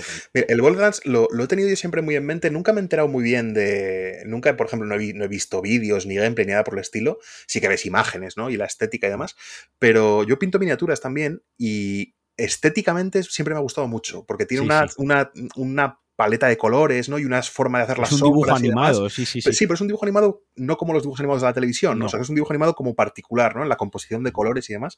Y eso siempre, siempre me ha llamado mucho la atención, cómo se iba a traducir eso, porque claro, yo he visto imágenes eh, estáticas, ¿no? Entonces, cómo se traducía eso al, movimiento, al juego y demás, sí que me llama mucho, mucho la atención, así que aunque sea por interés artístico, sí que le voy a, le voy a, le voy a echar un ojo por guion es divertidísimo, ya te digo, es un, es, un, juego también que tiene su componente rolero, ¿no? Porque hay cuatro clases, eh, pues está la típica tanque, el tanque, ¿no? El que dispara de lejos, el sniper, más el sigiloso, el healer, ¿no? O el soldado, y luego dentro pues tiene sus árboles de habilidad y luego vas cogiendo armas alocadas y tal. O sea, tiene como las dos cositas, pero disparar mucho, ¿no? Es de estos juegos que no paran de salir enemigos, dispara, salen los numeritos del daño que le haces, que es muy, muy satisfactorio. Cada vez de color, diferente, ¿no? Cada vez más rojo. Es, ese tipo, ¿no? Muy, muy divertido. Oye, ¿y qué te iba a decir? ¿Y los, los juegos así más indies, qué te parece? ¿Tienes interés? Eh, ¿Te molan los AAA? Porque tengo aquí algunas cositas que te las voy a recomendar a ti y a todo el mundo que nos escuche, que igual no las conoce. Uno de mis juegos favoritos, eh, si tienes el ordenador abierto, no sé si puedes porque estás streameando, pero uno de mis juegos favoritos es FTL, Faster Than Light. Vale. Tengo, tengo lista una nota en el teléfono y voy apuntando. Faster Por eso me ves hacia abajo de vez en cuando, supongo. Nada, nada. Voy apuntando, voy apuntando nombres. Yo estoy mirando también. El Faster Than Light, tío, es un, es un juego de estrategia en el espacio, ¿no? Es un roguelite que se llama, que es que cuando mueres eh, tienes que empezar una partida de cero y conservas alguna de las mejoras que tienes, ¿no? Entonces, como dice su, su, propio nombre, más rápido que la luz, ¿no? Entonces, tú tienes que, tienes una misión que es llevar unos paquetes de información al otro punto de la galaxia y te van persiguiendo como los malos, ¿no? Entonces tú puedes ir saltando de como las fases, las fases tienen unas constelaciones y tú vas saltando de una a otra. Entonces, cuando saltas a una constelación, pues a lo mejor te, a lo mejor te encuentras unos piratas espaciales que te abordan, ¿no? Y entonces te da unas líneas de diálogo, en plan, ¿de qué te quieres? ¿Enfrentar a ellos? ¿Usar tu potencia de fuego? ¿Qué quieres? ¿Darles algo de lo que te están pidiendo? Eh, ¿Intentas huir? Y si intentas huir, pues a lo mejor lo consigues, pero a lo mejor no consigues huir y tienes que luchar contra ellos, ¿no? Luego, por ejemplo, pues hay otra estrella donde llegas y hay unos refugios, hay una nave que necesita ayuda y puedes o robarle los recursos o puedes eh, coger a la tripulación, coger a las personas e insertarlas en tu tripulación, en tu crew, puedes destruir la nave y ser malvado, ¿no? Eh, y todo esto es un juego, ya te digo, es rol puro en el sentido de que todo se ve desde arriba. O sea, ese juego se puede jugar hasta en iPad. está hasta en el iPad para jugar. O sea, eso lo, mueve hasta la nevera porque es muy sencillo gráficamente, es de pixelar. Y ya te digo, es más un juego en el que es muy importante cada decisión que tomas. Tú eres el tripulante de. ¿Has visto Battlestar Galactica? Sí, pues no, no, mucho, pero vamos, vale, lo pues suficiente para enterarme de qué va el rollo. Pues, eh, o Star Trek. estás en el. Eh, pues es como sentirte en el puesto de mando. Tú la primera partida no vas a entender nada, pero cuando tienes 10 partidas, mola mucho, ¿no? Porque tú tienes a tu crew y dices, mira, pues eh, si lo pongo a, si pongo a dos de la crew manejando la nave, pues me da puntos para escapar, ¿no? O, esquivo mejor. Pero puedo ponerlos en las torretas, así que hacen más daño. O puedo poner uno en la sala de control, ¿no? Y puedes ir mientras estás en el combate, desviando energía en plan de, hostia, pues voy a quitar energía del escudo y le voy a dar energía al propulsor para que haga más daño. Hostia, me están jodiendo el escudo, voy a bajar energía del motor. Y, o sea, tiene esa estrategia y que de verdad que te sientes que te, crees que eres el puto Picard, ¿no? Te crees que estás ahí en Star Trek manejando tú la nave y es un juego que a mí me ha dado muchísimas horas de diversión. Eh, partidas súper frustrantes, partidas que he llegado lejísimos, eh, naves que he ido mejorando, no sé, es un juego, ya te digo, vale. y tiene ese regusto muy old school, que huye totalmente de los graficazos y de todos los adornos y avalorios para que te entre por los ojos y se queda solo en, la en, lo que es las decisiones. Y siguiendo en esa línea, te voy a recomendar uno de los juegos más bonitos que se han hecho en los últimos años, precioso, que es Undertale. Es un juego que ese sí que tiene. no sé si habrás visto imágenes. Sí, ese, ese lo, lo, tenía en la recámara, pero mira, me lo apunto. Undertale es un juego precioso, un juego que no quiero hablar mucho de él porque hay que vivirlo, hay que jugarlo, un juego muy de sentimiento, un juego mucho de conversación, mucho de que te llegue a la patata. Y es otro de esos juegos de los que rehuye también totalmente de, todo lo gráfico, ¿no? Parece que, o sea, es que el juego son píxeles y, y, ya está, pero es muy, muy bonito y es muy recomendable. Y así ya para otro pixel art también eh, y con cierta crítica social que me gustó mucho fue Papers, Please. Ah, eso lo jugué mucho en su momento. Ah, ese lo he jugado, ¿no? Ese lo he jugado, ese lo he jugado muy chulo. A ese lo he jugado a lo loco, en plan con papeles colgados de la pared, un cuaderno de notas. ese lo he jugado eh, de manera demente. ¿Sabes lo que me pasó con ese juego? Lo comentaba con un amigo, tenía yo un, vamos, tengo un muy buen amigo que, que, jugábamos mucho en esa época los mismos juegos. Porque ese tiene más de... Ese, ¿De cuándo es el primer ¿2008 o así? Puede ser, no lo sé. Ah, tendría que buscar, pero tiene, tiene sus años, ¿eh? Y, y, lo estábamos jugando a la vez, los, o sea, él y yo muchísimo tiempo, y de repente un día nos dimos cuenta y decimos, es que para jugar a trabajar, para eso trabajo. Es verdad que luego el juego tiene muchas cosas, otras cosas, ¿no? Tiene pues tramas que van surgiendo y demás, o sea, no es trabajar. Pero al final te dabas cuenta, estabas ante el ordenador y decías, pero que estoy aquí comprobando ciudades, una ciudad es de un sitio, no sé cuál, digo, si esto luego porque lo estoy haciendo en mi tiempo libre, ¿sabes? Pero no, no, es verdad que, con todas las frustraciones que tiene y demás, lo, conozco y lo, y, lo, he disfrutado muchísimo. No, sí que te quería comentar una cosa que has dicho antes, que yo creo que es interesante además, no solo en mi caso, ¿no? Sino en general, tampoco vamos a ponernos aquí a hablar de la industria del videojuego, ¿no? Pero, pero yo creo que es interesante, me decías, que si me interesa más algún eh, cosas más tipo indie o más triple A y demás, lo que me ha pasado es una cosa muy curiosa que bueno, que yo creo que es, ya te digo, es lógico de lógico por la propia industria del videojuego y cómo funcionan y, son y funcionan todas igual en realidad, ¿no? Que es que, claro, desde un punto de vista de marketing, evidentemente, pues estos juegos AAA y, y estrellas son los que más tienen, ¿no? Los que más anuncian y demás. Entonces, como estás fuera del mundillo, prácticamente solo te llega eso, es lo que yo me he dado cuenta en estos años, ¿no? Salvo que sigas, por ejemplo, algún canal de YouTube muy específico que juega cosas así un poco más minoritarias y demás, si tú ves, yo qué sé, pues tus dos grupos de Facebook, tus cuatro cuentas de Twitter y tu página web de noticias, al final prácticamente lo único que te enteras es eso, ¿no? Y te, y te deja un pozo en la memoria que cuando haces memoria hacia atrás son prácticamente de los únicos de los que me acuerdo, ¿no? O sea, cuando digo, venga, eh, juegos a los que voy a jugar los últimos 10 años, pues me pongo a hacer una lista, brainstorming así sin pensar, y de 10 juegos que se me ocurran, 9 son de ese, de ese estilo. ¿no? De ese corte, ¿no? Entonces, claro, no es que tenga una predilección por ese tipo de juegos, que no especialmente, ¿no? Ni sí ni no, vamos, me parecen. No es un factor a favor suyo, ¿no? Que sean de una gran empresa, de un gran estudio, AAA y demás, pero al final está el efecto este, pues como en el cine o como en la literatura o como en todo, ¿no? Que te lo han metido tanto en la cabeza que es como lo primero que se te ocurre, ¿no? Cuando dices, ah, voy a jugar a un juego y es uno de esa lista, ¿no? lo primero que piensas, ¿no? Yo sí que te quería preguntar, a ver, tampoco, tampoco te voy a pedir que me lo vendas porque me da igual jugarlo que no jugarlo, pero yo sí que hay un meloncillo que quiero abrir mm, porque también mi relación con esta saga es un poco particular, ¿no? Que es sobre el Assassin's Creed la saga global, ¿no? Que yo creo que empieza en X, en PS3, ¿no? Me parece que es el primero. PlayStation 3, sí. Y sigue hasta, no sé si en la 5 hay ya alguno, sí, sí, pero hay alguno ya, ¿no? En la, en la generación presente. O sea, que decir que es un juego no, no. Eh, multisaga. Es de las sagas, es de las sagas que más entregas tiene. De hecho, yo prácticamente, excepto los de portátil, los tengo todos en, en físico. Uh -huh. Es una de mis sagas favoritas. Vale. Pero yo, sí, sí. Pero yo te diría, honestamente, eh, que te fueses al reboot de 2016 o 2017, que fue Assassin's Creed Origins, uh -huh. donde le dieron una, un giro totalmente a lo que era la fórmula, sigue siendo... Ahora sí que era un mundo abierto real, con sus misiones secundarias, uh -huh. sus misiones principales, con sus componentes de, no de RPG como tal, sí que puedes subir puntos y cositas, pero sí que vas mejorando el equipo, sí que coges una espada mejor, un escudo mejor, una armadura mejor, que es optativo, escucha, que, que, tú simplemente por ir jugando te vas encontrando cosas que te ayudan sí. a avanzar en la trama. Pero si quieres indagar un poquito más, está ahí. Pero vale. sobre todo, Origins y Odyssey y Valhalla, pero Origins porque es el primero de, eso, de ese reboot, uh -huh. la ambientación de Egipto, o sea, el trabajo de documentación histórica es bestial y es brutal. O sea, la inmersión a nivel artístico es increíble y además luego tiene el modo educa tiene un modo educativo que los tienen los tres últimos Assassin's Creed, que es el modo tour, ¿no? Que tú simplemente vas andando, pues ves las pirámides de Giza, hay un punto de interés, tú vas con tu personaje, no puedes atacar, no puedes hacer nada, solo puedes andar y darle a la X, te paras y pues como un guía, como si fuese un tour de un museo, pues te explica, ¿no? Un poquito vale. de, de, historia, es didáctico. Pero a nivel de acción, eh, son juegos que ya el sigilo está más currado, vale. eh, la, el combate es un poco más profundo, ya no es eh, hacer parry o contra y atacar uh -huh. con dos botones, sino que vale. ataque fuerte, ataque de, de, débil, rodar, habilidad especial, etc, etc. ¿no? A mí, ya te digo, y aparte el, el, el Origins es un juego que si vas directo a la misión principal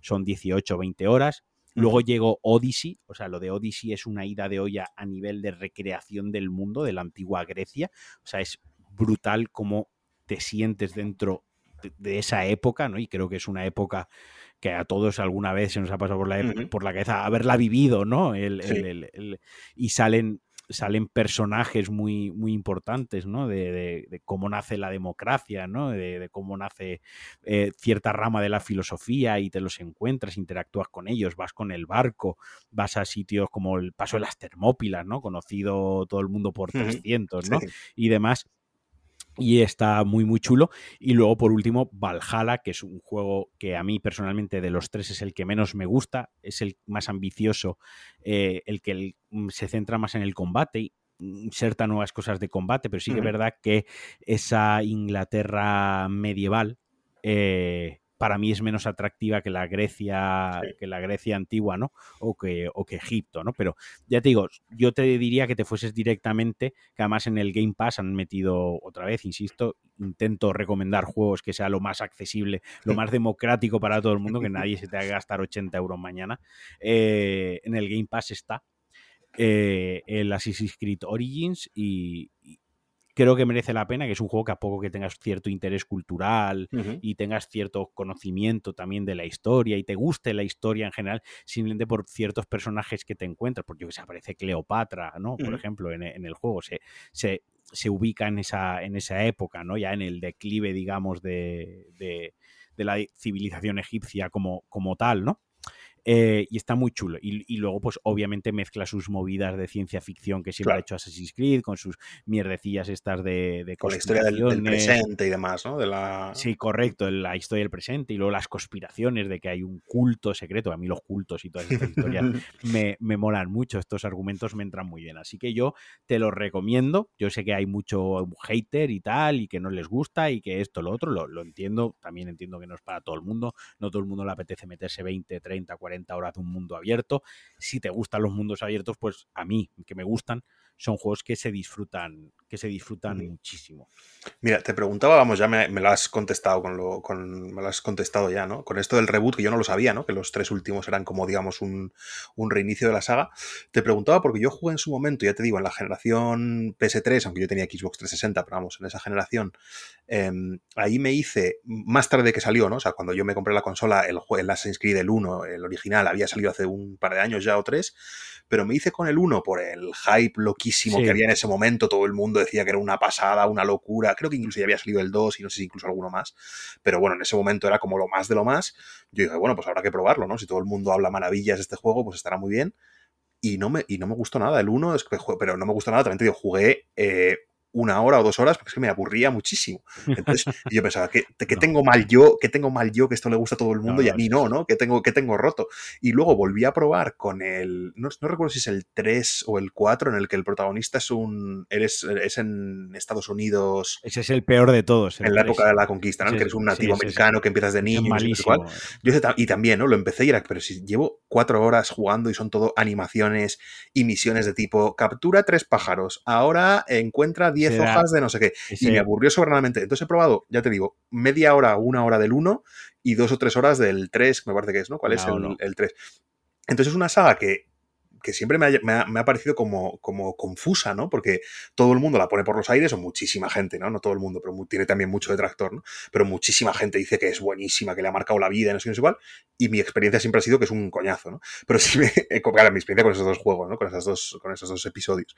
Entonces, mira, si me dices esto de que existe el reboot, que está, digamos, cambiado la orientación y demás, sí, sí, sí, que la, parte, la, la, la, intrahistoria, digamos, de los juegos, todo esto de, de que en realidad el juego de que, los, de que lo que sucede en el pasado en realidad es un viaje que haces a través de la mente del personaje real, que es, digamos, el del presente y demás. Un avatar, ¿no? Una sí, el avatar. toda, esa parte me, toda esa parte me gustaba muchísimo, ¿no? Toda esa parte de, de, los templarios en la actualidad y demás, esa parte me, me, me, atraía un montón ¿no? y le veía muchísimo potencial. Y luego lo que pasa es que luego el gameplay de ir recogiendo setas por el bosque me parecía atroz, ¿no?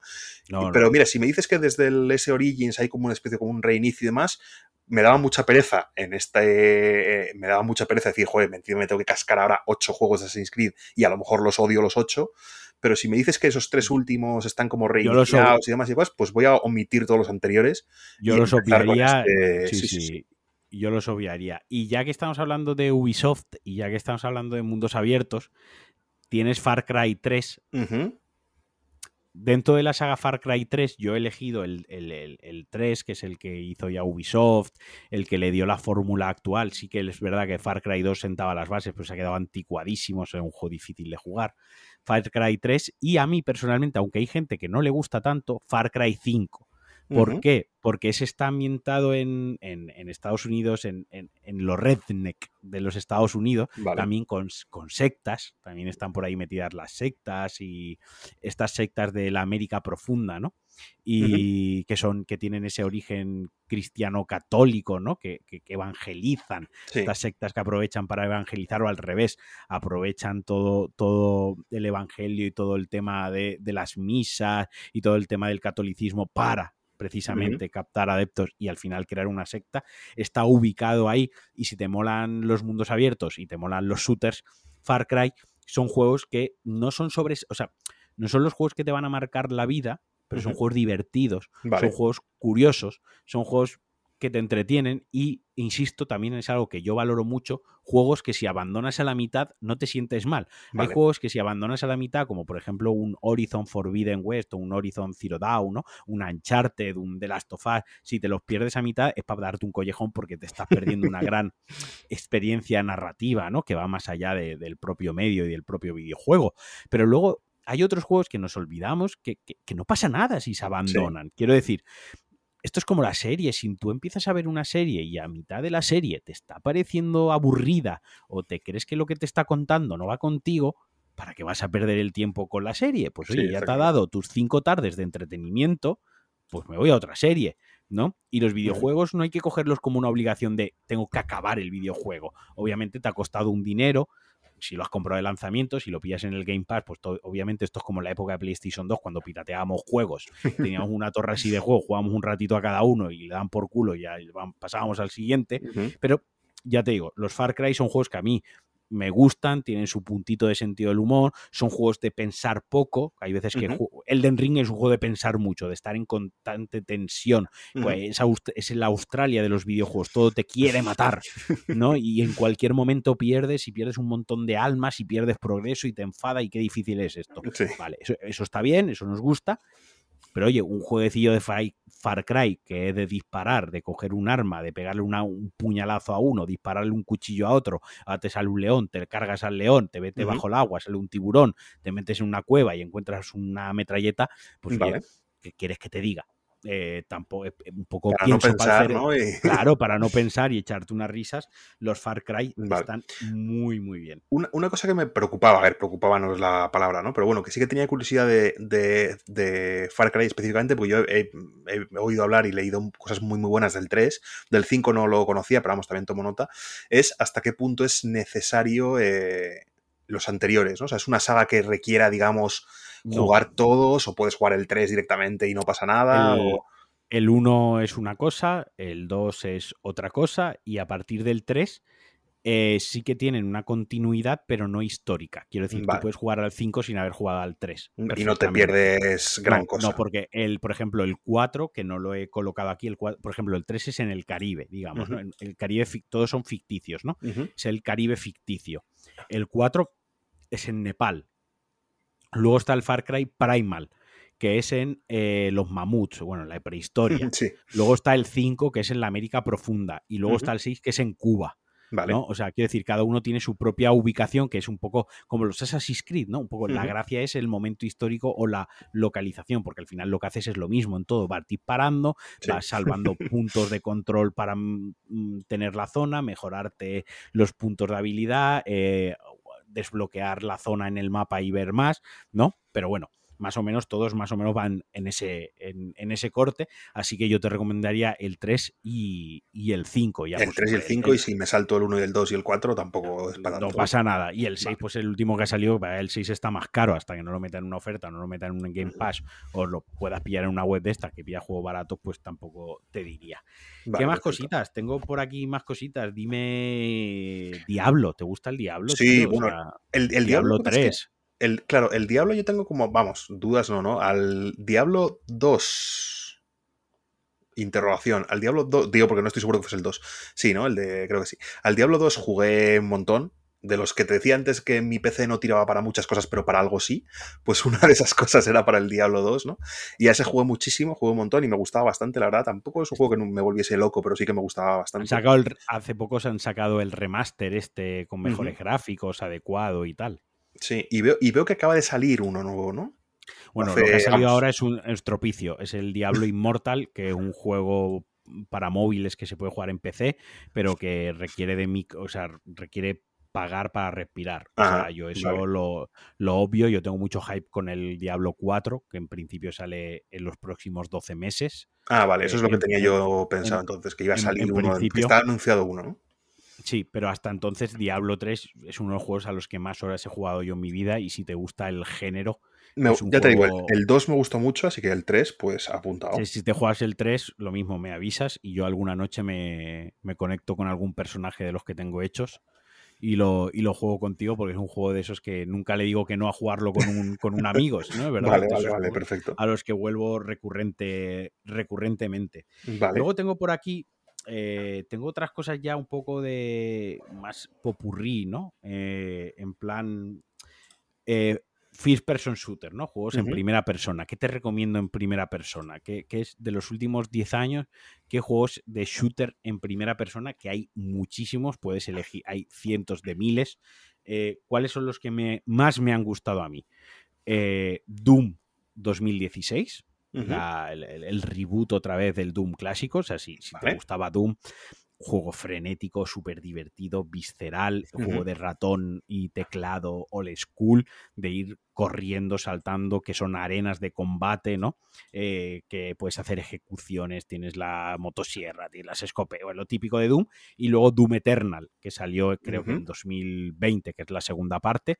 Es un juego que gráficamente no evoluciona mucho respecto al de 2016, es bastante continuista, pero también es un juego super macarra, con música metal, con bichos, sangre, gore, o sea, divertidísimo, o sea, lo que te puedo decir, divertidísimo. Y en esa misma línea, la de Doom, otro, otro reboot de otro clásico, de otra saga clásica, los Wolfstein, matar nazis. Ah, mira, otro, otro, vale, otro que tenía, digamos, en la recámara para preguntarte.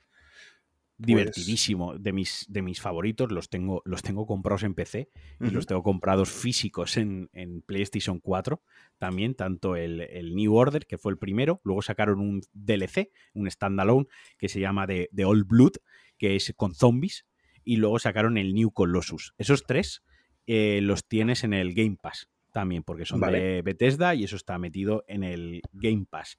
Y otro FPS, otro, u otros dos FPS que yo los metería por el amor que yo les tengo a, esa, a ese estudio, me voy a quedar solo con uno, por tampoco alargar. Bueno, voy a meter alguno más. Venga, va. Prey. Uno que se llama Prey. Eh, pero hay dos Preys. Te voy a decir el año, que ese también está en el Game Pass. ¿eh? también se puede jugar de, de, gratis. El Prey de 2017, de Arcane, otro juego de ciencia ficción ambientado en una estación espacial donde tiene ciertos toques de terror. El juego no es de miedo, el juego no es de miedo, es de mal rollito. A veces da mal rollito, pero que entremezcla poderes con, con armas y que tiene parte de Metroidvania, tiene parte de backtracking, ¿no? Que es cuando tú vas por un sitio no puedes abrir una puerta porque te falta X arma o X poder y cuando avanzas cinco horas la consigues, vuelves al inicio, abres esa puerta y entras, ¿no? Ese me gusta mucho. Y luego no sé si los habrás leído, si habrás leído la saga Metro o si la conoces, pero bueno, tiene la saga Metro que está ambientada en, Rusia, ¿no? Eh, tan de moda ahora. Eh, que la, bueno, pues por un holocausto nuclear y una serie de circunstancias, pues los humanos se ven obligados a vivir en el metro, ¿no? Y crean pues como facciones y mini ciudades y mini sociedades, ¿no? Eso los libros están muy chulos, también los recomiendo a todo el mundo que quiera, pero los juegos, el Metro 2033, el Last Light y el, Ox, el Exodus, que son los tres que hay, que además están en el, en el Game Pass también, son juegos en primera persona, juegos chulísimos, chulísimos, con una ambientación que te meten ahí de pleno, o sea, de verdad que te la atmósfera gana, gana muchísimo. Y esos serían los FPS que yo recomendaría a alguien que, hay muchísimos más, insisto, pero para, para, mí los FPS que con los que mejor me lo he pasado dentro de todos los juegos en primera persona que, he jugado y más son juegos de muy de PC, ¿no? Muy de teclado y ratón, que también creo que eso es importante porque tú vas a, vas a jugar en, en PC. Y de aquí, ¿dónde quieres que nos vayamos? ¿Qué quieres? ¿Que nos vayamos a la acción? Dime. Hay un, bueno, sí, un, bloque bastante importante que encima también me gusta bastante, ¿no? Y, yo creo que hay algunas cosas mm, que, le cojo que, que, me he quedado con muchas ganas estos años. Eh, bloque superhéroes, aunque no es un género como tal, ¿no?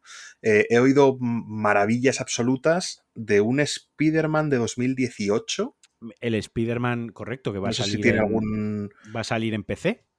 No ha salido todavía, es un ah, no está todavía. PlayStation 4 y PlayStation 5, pero va a salir en PC creo que inminentemente, creo que no le, cuesta mucho, divertidísimo. Los que sí que te recomiendo encarecidamente son los Batman.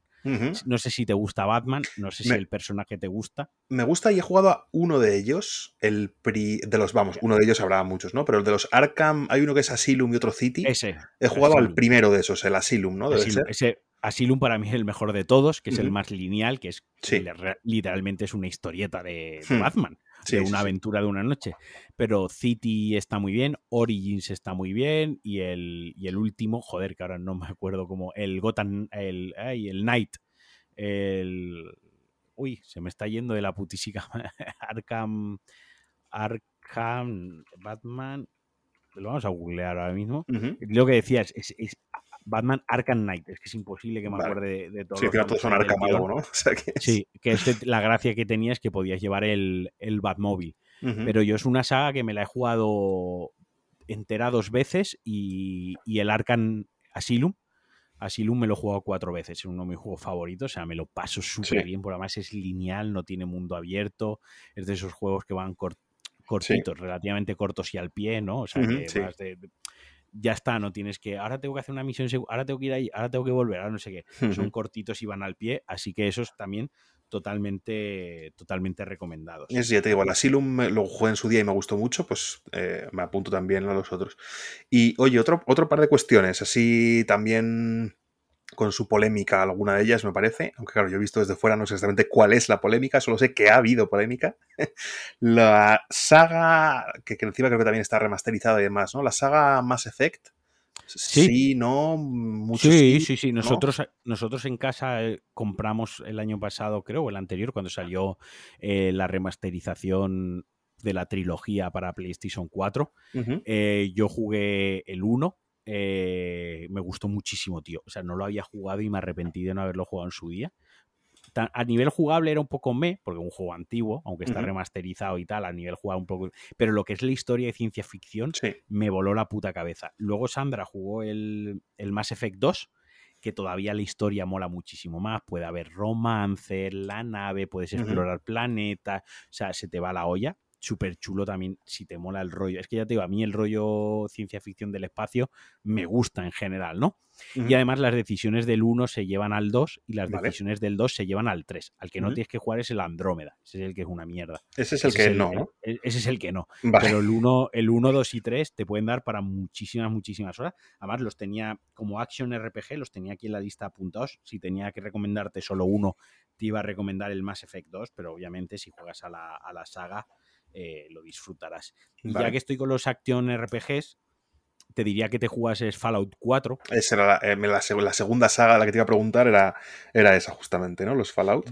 Yo me iría, como son juegos titánicos, son juegos muy grandes, quizás a mí el que más me gusta, o el que creo que es mejor de todos, es New Vegas, Fallout Vale. New Vegas, porque es el que más libertad de, de elección, más Obsidian, ¿no? Que es más, tenía ese más libertad a la hora de dialogar y de elegir. Lo que pasa que es el- quizás ha envejecido un poquito peor a nivel gráficos y jugabilidad.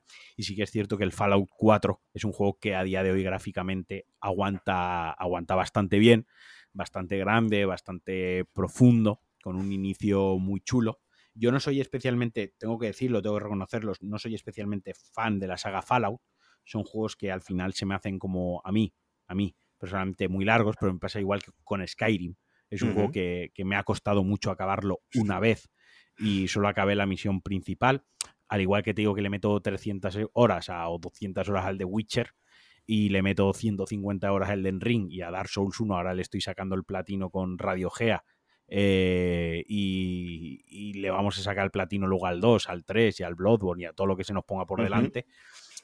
Lo mismo pues no puedo con estos juegos. Eh, Starfield, que el otro día lo enseñaron, que es el siguiente, sí, igual sí por lo mismo, porque volvemos al espacio y a mí el espacio me flipa, ¿no? Pero, pero ya te digo, yo creo que como saga, como también juego que ha estado ahí, que ha influenciado a la industria, lo que son los viejos a día de hoy, la saga Fallout está muy bien. Y ya por acabar con los acciones RPG, yo, yo tienes que jugar, antes del Elden Ring tienes que jugar o Dark Souls 1 Mm. o al menos Dark Souls 3. Dark Souls 1 lo tengo mm, jugado, no, jugadísimo. Jugadísimo, pues, Como a lo salvaje pues en Xbox 360, que es de la, esa generación que sí la tuve. Nosotros, ya te Eh, digo, le, le estamos sacando el platino. Le estamos sacando el platino ahora. Eh, nos está encantando y no, no- lo hemos jugado mil veces. Pues jugate el Dark Souls 3. Porque Pero, pero no tiene, tiene mm, versión PC. Todos sí, claro. Todos no, porque el Bloodborne no, ¿no? Que era, lo, que era el otro. Bloodborne, no, Bloodborne claro. Es, el que, es el que más me apetece jugar de los de los de los datos que no he jugado. Claro, es el que más me apetece y el que me voy a quedar sin te apetece jugar al mejor juego de la historia. Es algo totalmente normal. ¿Quién no le apetecería jugar al mejor juego de la historia? Ese, eh, ojalá, no, yo soy el primero que lo quiero que lo saquen en PC porque quiero que me den una excusa por jugarlo por no sé cuánta vez, ¿no? O sea, me apetece rejugarlo. No va a poder ser Bloodborne, pero yo Bloodborne es el típico juego que te diría, si tienes un colega que tiene una Play 4 que no la está gastando en este momento porque no tiene nada que jugar, le pidas la puta consola, pagues los 10 euros del PlayStation Plus, no sé qué, o por 20 euros que está en la Store, o te vayas a una tienda y lo pides de segunda mano y te lo pases, tío. Porque es de esos juegos que, que, hay que jugarlos, porque además yo sé que a ti te gusta la literatura, eh, yo sé que eres una persona versada, y cuando lo juegas, ¿no? Y cuando lo juegas ves más allá de la reminiscencia, o sea, hay mucha reminiscencia, ¿no? Hay más allá Del, puro gameplay, ¿no? El juego sí, claro. te, está, te está diciendo tantas cosas, te está enseñando tantas cosas y ves tantísimas influencias clásicas de, y culturales, ¿no? Que apabulla incluso. Es un juego, mira, te hago, claro, para el episodio de DLC ya lo habrán escuchado, ¿no? Pero para los que, si, si, está mi padre en el stream y no lo conoce, ¿no? En el que has hecho no uno, sino varios especiales, ¿no? En, varios podcasts sobre el lore, sobre jugabilidad, sobre un montón de cosas. Yo me los he escuchado todos porque Bloodborne me pasa una cosa muy curiosa. Mm, no, debo ser el único tampoco. Esto es una cosa generacional que yo creo que a día de hoy también pasa de vez en cuando. No he jugado nunca, no he tocado, claro, no he tenido nunca esa plataforma, ¿no? Esa generación, con lo cual no lo he tocado ni un segundo de gameplay, ni un segundo. Y en cambio me lo conozco de memoria porque lo he visto jugar en canales 20 veces, he leído artículos porque el lore me, obsesiona, he escuchado podcasts como los tuyos y demás, y, es un juego que sin haberlo jugado ni un minuto, por eso es el que más ganas tengo de jugar de todos, ¿no? Porque es decir, oye, me lo sé tanto, me lo he estudiado tanto, conozco tanto de la ambientación, del mundo y demás, de las historias, de las teorías, de si este es el de aquí, de si la muñeca, no sé qué, de, eh, todas las teorías que existen y, y, que hay por haber, que lo único que me apetece, lo único que me falta que es jugarlo, que dirías que en un videojuego parece lo principal, ¿no? Pero, pero en este caso, en mi caso, es lo último, ¿no? Entonces, bueno, seguiremos, seguiré esperando pacientemente, salvo que, me, salvo que me vuelva loco y me vaya a los chinos a por una PS4, que es una opción. Tengo que nombrarlo, joder, eh, Paco de vuelta le, le, metí el gusanillo y, sé que ha jugado el New Game Plus, le estaba dando otra vuelta al juego. Él mismo me pasó un día, me dijo, mira, tío, si es que hay hasta, hasta trabajo fin de máster eh, sobre la arquitectura de O sea, ojo, un juego, tío, que es que no me cansaré de decirlo, un juego que, que trasciende al nivel de que una persona acaba su carrera y su trabajo fin de máster lo hace sobre basado, basado en un videojuego, tío. O sea, eso es que eso trasciende del medio, tío. es una obra cultural, ¿no? Es una obra que debería ser. Por eso me jode que no salga en PC porque creo que debería ser democrático que todo el mundo jugase. Me parece que Sony está siendo muy egoísta. Yo entiendo que Sony haya ciertas cosas que no las quiera sacar, igual que, Xbox, igual que unas compañías, son compañías privadas al fin y al cabo, y aquí están para hacer panocha, ¿no? Aquí están para hacer dinero. Eso no hay que olvidarlo. Pero luego sí que es verdad que hay ciertas cosas como Bloodborne, tío, que son piezas culturales, o The Last of Us, que bien, que por suerte va a salir el primero en PC, eh, y al final saldrá el segundo en PC. Son piezas y obras culturales, tío, que, obras de arte que, tienen que llegar a cuanta más gente mejor, mm. porque enriquecen, enriquecen el medio, enriquecen a los jugadores y nos enriquecen a todos, ¿no? Y es una mm. pena, honestamente, que, ahora mismo en PC pues no, no se pueda jugar a, a Bloodborne. Pero bueno, tienes los Dark Souls y tienes Elden Ring que es una aventura titánica. O sea, Elden Ring es, si has jugado Zelda Breath of the Wild, que me lo comentabas antes, pues es Zelda Breath of the Wild para mayores, para gente adulta. ¿no? Sí, sí, es, literalmente es para, para, gente, para gente adulta. Y ya para ir, tengo cositas por aquí que han salido de PlayStation, que te han sacado en, en PC como Days Gone, si te gustan los zombies, un mundo abierto que no es lo mejor del mundo, pero entretiene mucho. Yo le eché sus 70, casi horitas. Eh, God of War, el de 2018, que ahora va a mm. salir la segunda parte, ese está en PC. El Horizon Zero Dawn también lo han sacado. Uncharted 4, que es una película de, Indiana Jones de toda la vida, súper chula, súper divertida, con chascarrillos y tal, eh, también ha salido.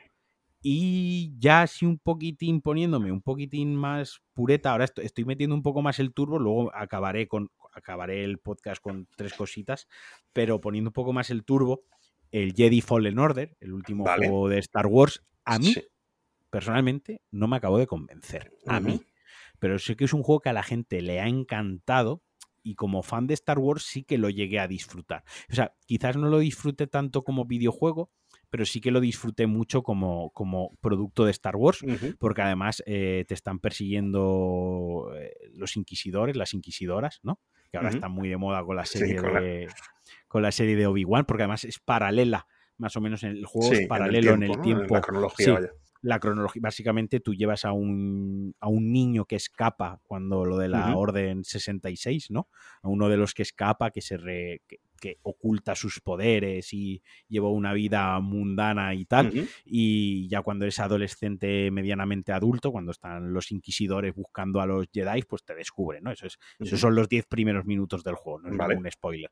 Entonces va muy en consonancia a, a la serie, ¿no? Y tiene además el sistema de este de, combate a lo Dark Souls, ¿no? Que tienes que esquivar, hacer ah, parry, que, si mueres vuelves a la última hoguera o al último punto de meditación Jedi, ¿no? Y reaparecen todos los enemigos, ¿no? Juega, juega con esas cositas. Si te gusta luego el, cine noir, que no sé si te mola el cine noir y el cine de, de reventados de la vida, te recomiendo Max Payne 3 eh, que se lo hace Rockstar, ese, ese salto de Remedy saltó a Rockstar.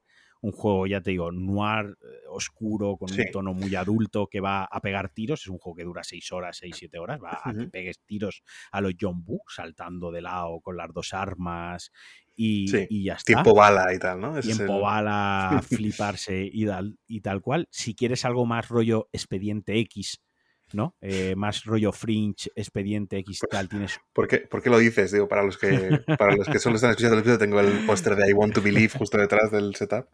Yo te, te recomiendo Control, eh, que también está en el Game Pass, un juego muy bueno, muy chulo. Eh, alguno dirá, ¿y no le está recomendando Alan Way, que es el mismo? No, bueno, pues no le puedo recomendar 300 juegos. Hasta mañana a las 8 de la mañana. Le estoy recomendando Control, porque es un juego que yo lo he disfrutado mucho y me ha gustado mucho. Y ya, antes de irme a los, digamos, tres juegos más gordos que tengo para el final, como de mis más favoritos, ¿no? Juegos. Tengo aquí tres juegos que no es que hayan sido demasiados queridos por el público, no es que hayan sido triples as, pero son juegos que yo los he jugado varias veces y son juegos que a mí me han divertido. ¿no? A mí son juegos que me han enganchado, que al final es para lo que estamos, para divertirnos. Uno es Mad Max, un juego de mundo abierto que, se lanzó con la peli prácticamente al mismo tiempo, eh, que recoge el testigo de lo que es la estructura de combate del, de Batman, del Batman Arkham Asylum, o sea, si has jugado al Arcan Asylum, que sabes que es un botón para bloquear, otro para contraatacar, otro para esquiar, pues esto es eso, pero adaptado a Mad, a, Max, ¿no? Con una escopeta que le pegas un tiro a uno en todo el pecho ahí a pecho abierto, ¿no? Y que coges una lanza explosiva, se la tiras a uno, coges un garrote con pincho y le revienta la cabeza, luego llevas el coche macarrísimo por el desierto con persecuciones, nada, como la putísima película. sí, sí, sí, La película que, me encantó, por cierto, o sea que este pues me lo apunto, me lo apunto con asterisco, hay algunos que me estoy apuntando de manera reforzada. vuelve, vuelve a lo mismo, ¿no? Vuelve, es un juego de mundo abierto, pues donde hay campamentos enemigos en los que si los, los controlas, pues obtienes ciertas ventajas o desbloquear la zona y esos campamentos, pues cuando te ven de lejos, tiran tiran los las bombas estas de colores que salen en la película, fucsia, azul, amarillo, ¿no? Muy llamativo desde lejos en el desierto, está muy guay. Y si te mola El Señor de los Anillos, si te mola la fantasía, tienes los de la Tierra Media, el Sombras de Mordor y Sombras de, de Guerra que son otra vez juegos de Warner, también de Mad Max y también de, Batman. Es exactamente la misma estructura, mundos abiertos, donde el control es muy similar. Botón para esquivar, botón para atacar, contraatacar. O sea, los tres juegos, tanto el Batman como el Mad Max como el, el Mordor, son tres juegos en estructura muy similares, en controles muy similares, pero, ambientados en tres franquicias, en tres mundos de Warner totalmente diferentes. Si te mola Batman, porque te, pues tienes Batman, si te mola Mad Max, por un chala como yo, pues tienes Mad Max, y te mola el Señor de los Anillos, pues tienes los del Señor de los Anillos, ¿no? Pero básicamente... Y en, mi caso que me gustan los tres, pues jugaré a los tres, ¿no? los tres. Y además creo, creo que el Mad Max y los de la Tierra Media están en el Game Pass, si, no me, si no me equivoco. Luego tienes que jugar... Eh, Nuclear Throne y Hotline Miami. Esos son juegos obligatorios. O sea, quien esté escuchando esto y, juegue mucho a videojuegos, a lo mejor estaba esperando el momento en el que yo nombrase Nuclear Throne y Hotline Miami. Nuclear Throne es uno de los juegos que más habré jugado, son roguelites, pixel art, old school, Vale, eso te que se ven desde arriba. Sí, O sea, El Hotline Miami lo juego en algún momento de esto que ves en algún sitio, ¿no? Pues está Sí. muy bien, hay que probar no sé qué, y como tira en cualquier cacharro, Sí, ¿no? sí. Lo, lo juego en portátil, o sea, vamos, lo he jugado tal. No lo, he jugado, no lo he jugado muchísimo por frustración de dificultad. Es, es una época, difícil. es una época de mi vida pre-Dark Souls, que hay un antes y después después de ese juego en cuanto a concebir el videojuego, ¿no? Del el Dark Souls, yo, es un poco lo que te decía antes de buscar El en reto, Google la ¿no? solución al puzzle. Sí, efectivamente. El Dark Souls fue la primera vez que dije, mira, este juego me lo paso como sea, este juego me lo paso como sea, y los juegos que jugué antes del Dark Souls hay muchos que he dejado por difíciles, y después del Dark Souls nunca he dejado un juego por ser difícil, ¿no? Si por ser aburrido, si porque no tuviese tiempo, por lo que fuese, pero por ser difícil no. Y este Hotline Miami lo jugué antes que el Dark Souls, lo jugué media hora o 40 minutos, acabé diciendo este juego es absolutamente imposible, no puedo avanzar, estoy frustrado, y entonces lo jugué. Es verdad que hasta ese punto me gustó bastante, así que a lo mejor ahora que tengo una mentalidad un poco más eh, cabezota, A lo vuelvo, a, lo vuelvo a probar, sí. Eh, Es uno de mis juegos favoritos. De hecho, en mi primera cuenta de Twitter tuve como seis años o por ahí la cabecera del Hotline Miami. O sea, a mí me encanta, era un juego ultra violento donde Sí. tienes que coger el beat, tienes que coger el ritmo, Ujú. tiene ese ensayo y error. Y igual que el FTL, igual que el Nuclear Throne, igual que el Hades, que es otro juego que este es muy reciente, este es el mejor juego de, creo que es 2019 cuando Sí. salió Hades, o 2020, el mejor juego de ese año. Roguelike también, un estilo visual muy bonito, muy chulo, ambientado pues eso en, en- en el folclore griego y demás del inframundo y, y tal. Son juegos que a mí me gustan porque son juegos que funcionan en casi todos los sitios. Y vuelvo a lo mismo. A mí me gustan mucho los juegos pepinos, a mí me gustan mucho los triples A, pero sobre todo a mí me gusta que todo el mundo juega videojuegos. Y sobre todo que todo el mundo juega buenos videojuegos. No el triple A siempre es el mejor videojuego. Un Nuclear Throne, que es un, un roguelite pixel art que se ve desde arriba, un bullet hell de estos de esquivar balas arcade Sí. de toda la vida, tío, o sea, de ole full. Es un juegazo súper adictivo. Hades tres cuartos de lo mismo, o sea, Hotline Miami porque tiene el punto de la dificultad, pero son juegos súper accesibles, son juegos que se encuentran baratos, que funcionan en casi cualquier dispositivo, que son divertidos de ver jugar, son divertidos de jugarlos, son juegos que dan para streaming, porque por ejemplo Nuclear Throne son como partidas muy cortitas, entonces, Claro, ay, me han matado, venga, va, siguiente partida, ¿no? Eso te iba a decir, es un poco lo que decíamos antes, ¿no? Que son juegos que también puedes jugar media hora, divertirte Claro, media hora y dejarlos, ¿no? es- Tampoco te es un- comprometes a una historia ni a un desarrollo no, de no, personaje. porque no y la cual. hay. Y, Claro. y- y es como el, el- el- el Isaac, ¿no? El Isaac, por ejemplo, si no lo nombro, radiojea mañana cuando me pega un puñetazo en la tráquea. pero a mí, por ejemplo, no es de mis juegos favoritos, pero también es de ese estilo. Son juegos que, por ejemplo, tú que quieres streamear por la noche está muy guay, porque no necesitan un contexto, no necesitan haber visto los seis capítulos anteriores para saber por dónde vas de la historia. Claro. Simplemente necesitan verte jugar tres minutos. Al minuto cuatro ya saben de qué va la vaina. Sí. Y mueres y empiezas, mueres y empiezas, mueres y empiezas. ¿sabes? Y ya está. Y si, te lo- y si llegas al final esa noche, pues ha llegado al final. Y si no, pues llegaremos mañana por la noche. Y si Sí, si- mañana queremos si jugar a otra cosa, eso es, jugamos a ya otra está, cosa. ya hemos jugado a esto. Esto ya, ya sabemos de, de qué iba. Y mira, ya para acabar, yo eh, te tengo que recomendar tres juegos, tío. Tienes que jugarlos. Tienes que jugar a Metal Gear Solid 5 Vale. porque tiene el mejor. Este hay que jugarlo con mando, te tienes que hacer con un mando. Tiene el mejor control que yo he tenido en un juego entre las manos. El mejor control. O sea, nunca he jugado un juego que se controlase tan bien, que fuese tan bueno. A nivel, ya te digo, tiene sus cosas luego en el, en el tema de la historia, sobre todo. El juego no está acabado, es un juego que, se- que no está acabado, literalmente. Si quieres ver el final del juego o tienes la edición coleccionista que tengo yo, que va con un DVD, que, que sale el capítulo 3 con las cinemáticas a medio acero, la buscas en YouTube, literal. Pero es un juego que a nivel de controles con el mando, ningún juego me ha transmitido tan buenas vibraciones, tan, Ujú. tan bien me ha transmitido lo que estoy diciendo. Y luego es que es una auténtica ida de olla la cantidad, o sea, de cómo puedes afrontar las situaciones, desde hacerte Sí. el muerto, desde poner un, algo en medio de la carretera, que llegue el jeep de los enemigos, acercarte por detrás, coger al que está detrás sentado, esconderte detrás del jeep, entrar en la base secreta, eh, no sé, o sea, es lo que creas que, o sea, lo que tu imaginación te dé para abordar la situación, Sí. el juego te da las herramientas para que lo hagas, ¿no? Muy, de- Es- muy del es- estilo de una saga anterior a todos estos, ¿no? O sea, la saga sí que la he jugado entera. O sea, aquí no hay, digamos, juegos de esta época nuevos, ¿no? Pero la saga Hitman era así también, ¿no? De, de- sí, de correcto. no, Tienes, sí, tienes no, que, tienes que matar a este tipo y ah, hay 20 formas de hacerlo. No, no he metido los, no, he, me- no he metido los Hitman nuevos porque no sé si te gustaban, pero los Hitman nuevos son una auténtica pasada, son divertidísimos, ¿eh? Y han salido, ah, están también en el Game Pass, lo voy a revisar. En el Game Pass creo que está Hitman. Y si no, Pero mira, no, sabía incluso que había nuevos. Yo Sí, creo mira, que había acabado. Eh, con, el, con el Game Pass tienes la Hitman Trilogy, porque además hicieron una cosa muy guay con, con Hitman, ¿no? Que es, sacaron Hitman 1 que era por episodios, ¿no? Como misiones. Luego sacaron Hitman 2 que tenía mejoras gráficas y de jugabilidad, Sí. pero las podías aprovechar para las misiones del 1. Ujú. Y luego cuando sacaron el 3 con el ray tracing, cuando sacaron con muchas otras cosas que hacía Hitman en sí, podías jugar las misiones del 2 y las misiones del 1 Ya. con eso Con el, o sea, con el- el juego nuevo, ¿no? Sí. toda la putísima hostia, toda la putísima hostia del Hitman 3 con toda la historia son 90 pavos, pero lo tienes en el, en el Game Pass. vale, lo estoy viendo ahora que, que se puede instalar. O sea, son 100 pavos y se puede jugar con el, con el Hitman. Aparte de en sí lo que es el modo Hitman de hacer lo que las locuras, lo que tú estás comentando. Luego tiene un modo que es francotirador, que te pone en una situación y tienes que matar a unos objetivos en el menor tiempo posible sin que te pillen. Tú estás estático, tú solo ves por la mira del Sí. francotirador, no tienes que mover. Y está muy. No sé si te molaban o no, pero, pero vaya, los tienes Yo ahí. jugué hasta, hasta. Pero por eso te digo, yo creo que, que. O sea, ¿de cuándo son los nuevos? ¿Hay Eh, posteriores dos- al 2016. What? Ah, bueno, pues entonces sí que hay alguno que me, me- me he saltado seguro, porque yo el último que recuerdo jugar, ¿no? Es el 4, si no me equivoco. Esto es un reboot. Esto vuelve a ser un reboot. O Ah, sea, sí, ah, bueno, pues. pues Esto vale, es otro reboot. Esto Entonces yo los he jugado antes, ¿no? O sea, los he jugado en la versión anterior, ¿no?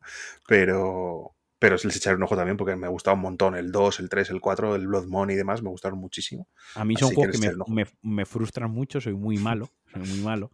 Tengo que reconocerlo, son juegos que me frustran mucho y soy malo, pero son juegos que me, que me gustan. Son de estos que me gusta ver vídeos de repente alguien que pone World Record en Sí. tal escenario, ¿no? Y lo hace, Sí, sí, y sí. dices, sí. "Pero ¿cómo lo hace todo perfecto? Y yo soy un inútil y yo no he conseguido hacer, hacer nada, ¿no? Eh, otro que tienes que jugar, por supuestísimo, que está en PC, Red Dead Redemption 2. Mm, Mira, poco. jugué. Ese, ese, ese te lo iba a sacar también, ¿no? Jugué al 1, que en su Sí. momento. Me, me encantó. O sea, mm, iba a decir que me gustó, pero no, es que es más que me gustó. Me, me gustó muchísimo, muchísimo, muchísimo, muchísimo. Y es de estos juegos que cuando salió el 2, cuando vi, lo vi publicado y vi análisis y demás, fue de las veces en las que he pensado estos años, joder, qué pena no, no tener plataforma, ¿no? Qué pena no tener plataforma, porque la querría tener para jugar a esto solamente. Pues ahora en PC lo puedes jugar, es un juego precioso. Sí. juego increíble. Grabé un podcast con de vuelta hablando de narrativa y centramos todo mucho en Red Dead Redemption 2 porque es puro cine y sí. puro videojuego. Son las dos cosas juntas. Es un juego súper obligatorio. y ya por último, el Death Stranding. Death Stranding hay que jugarlo sí. porque es un juego tan, ex- tan diferente, tan especial.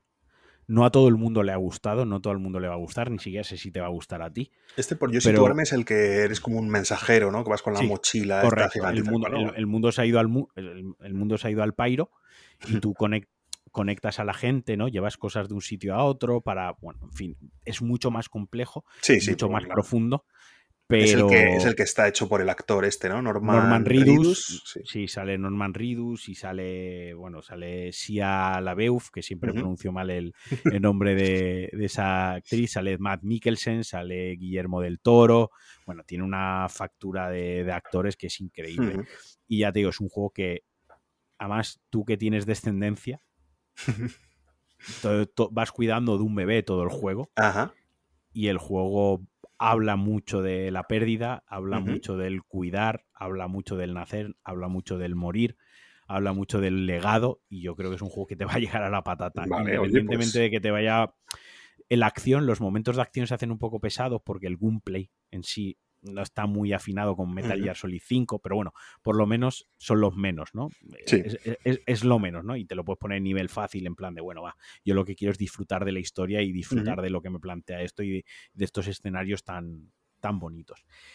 Y esas serían mis recomendaciones. Eso sí, eh, voy a decir otro juego que ese no te lo recomiendo porque no sé si te va a gustar o no, pero yo lo voy a decir porque si no lo digo, reviento y, y- y es imposible no nombrar juegos de la década y dejarse al segundo mejor juego de la década después de Bloodborne, que es eh, Nier Automata. Lo siento, Uh, esto, es un, esto es un facto. Nier Automata es el segundo mejor juego después de Bloodborne de los últimos eh, 10 años. Y luego ya vendría Breath of the Wild y luego ya hacéis la lista como salga vosotros de También las otro, narices.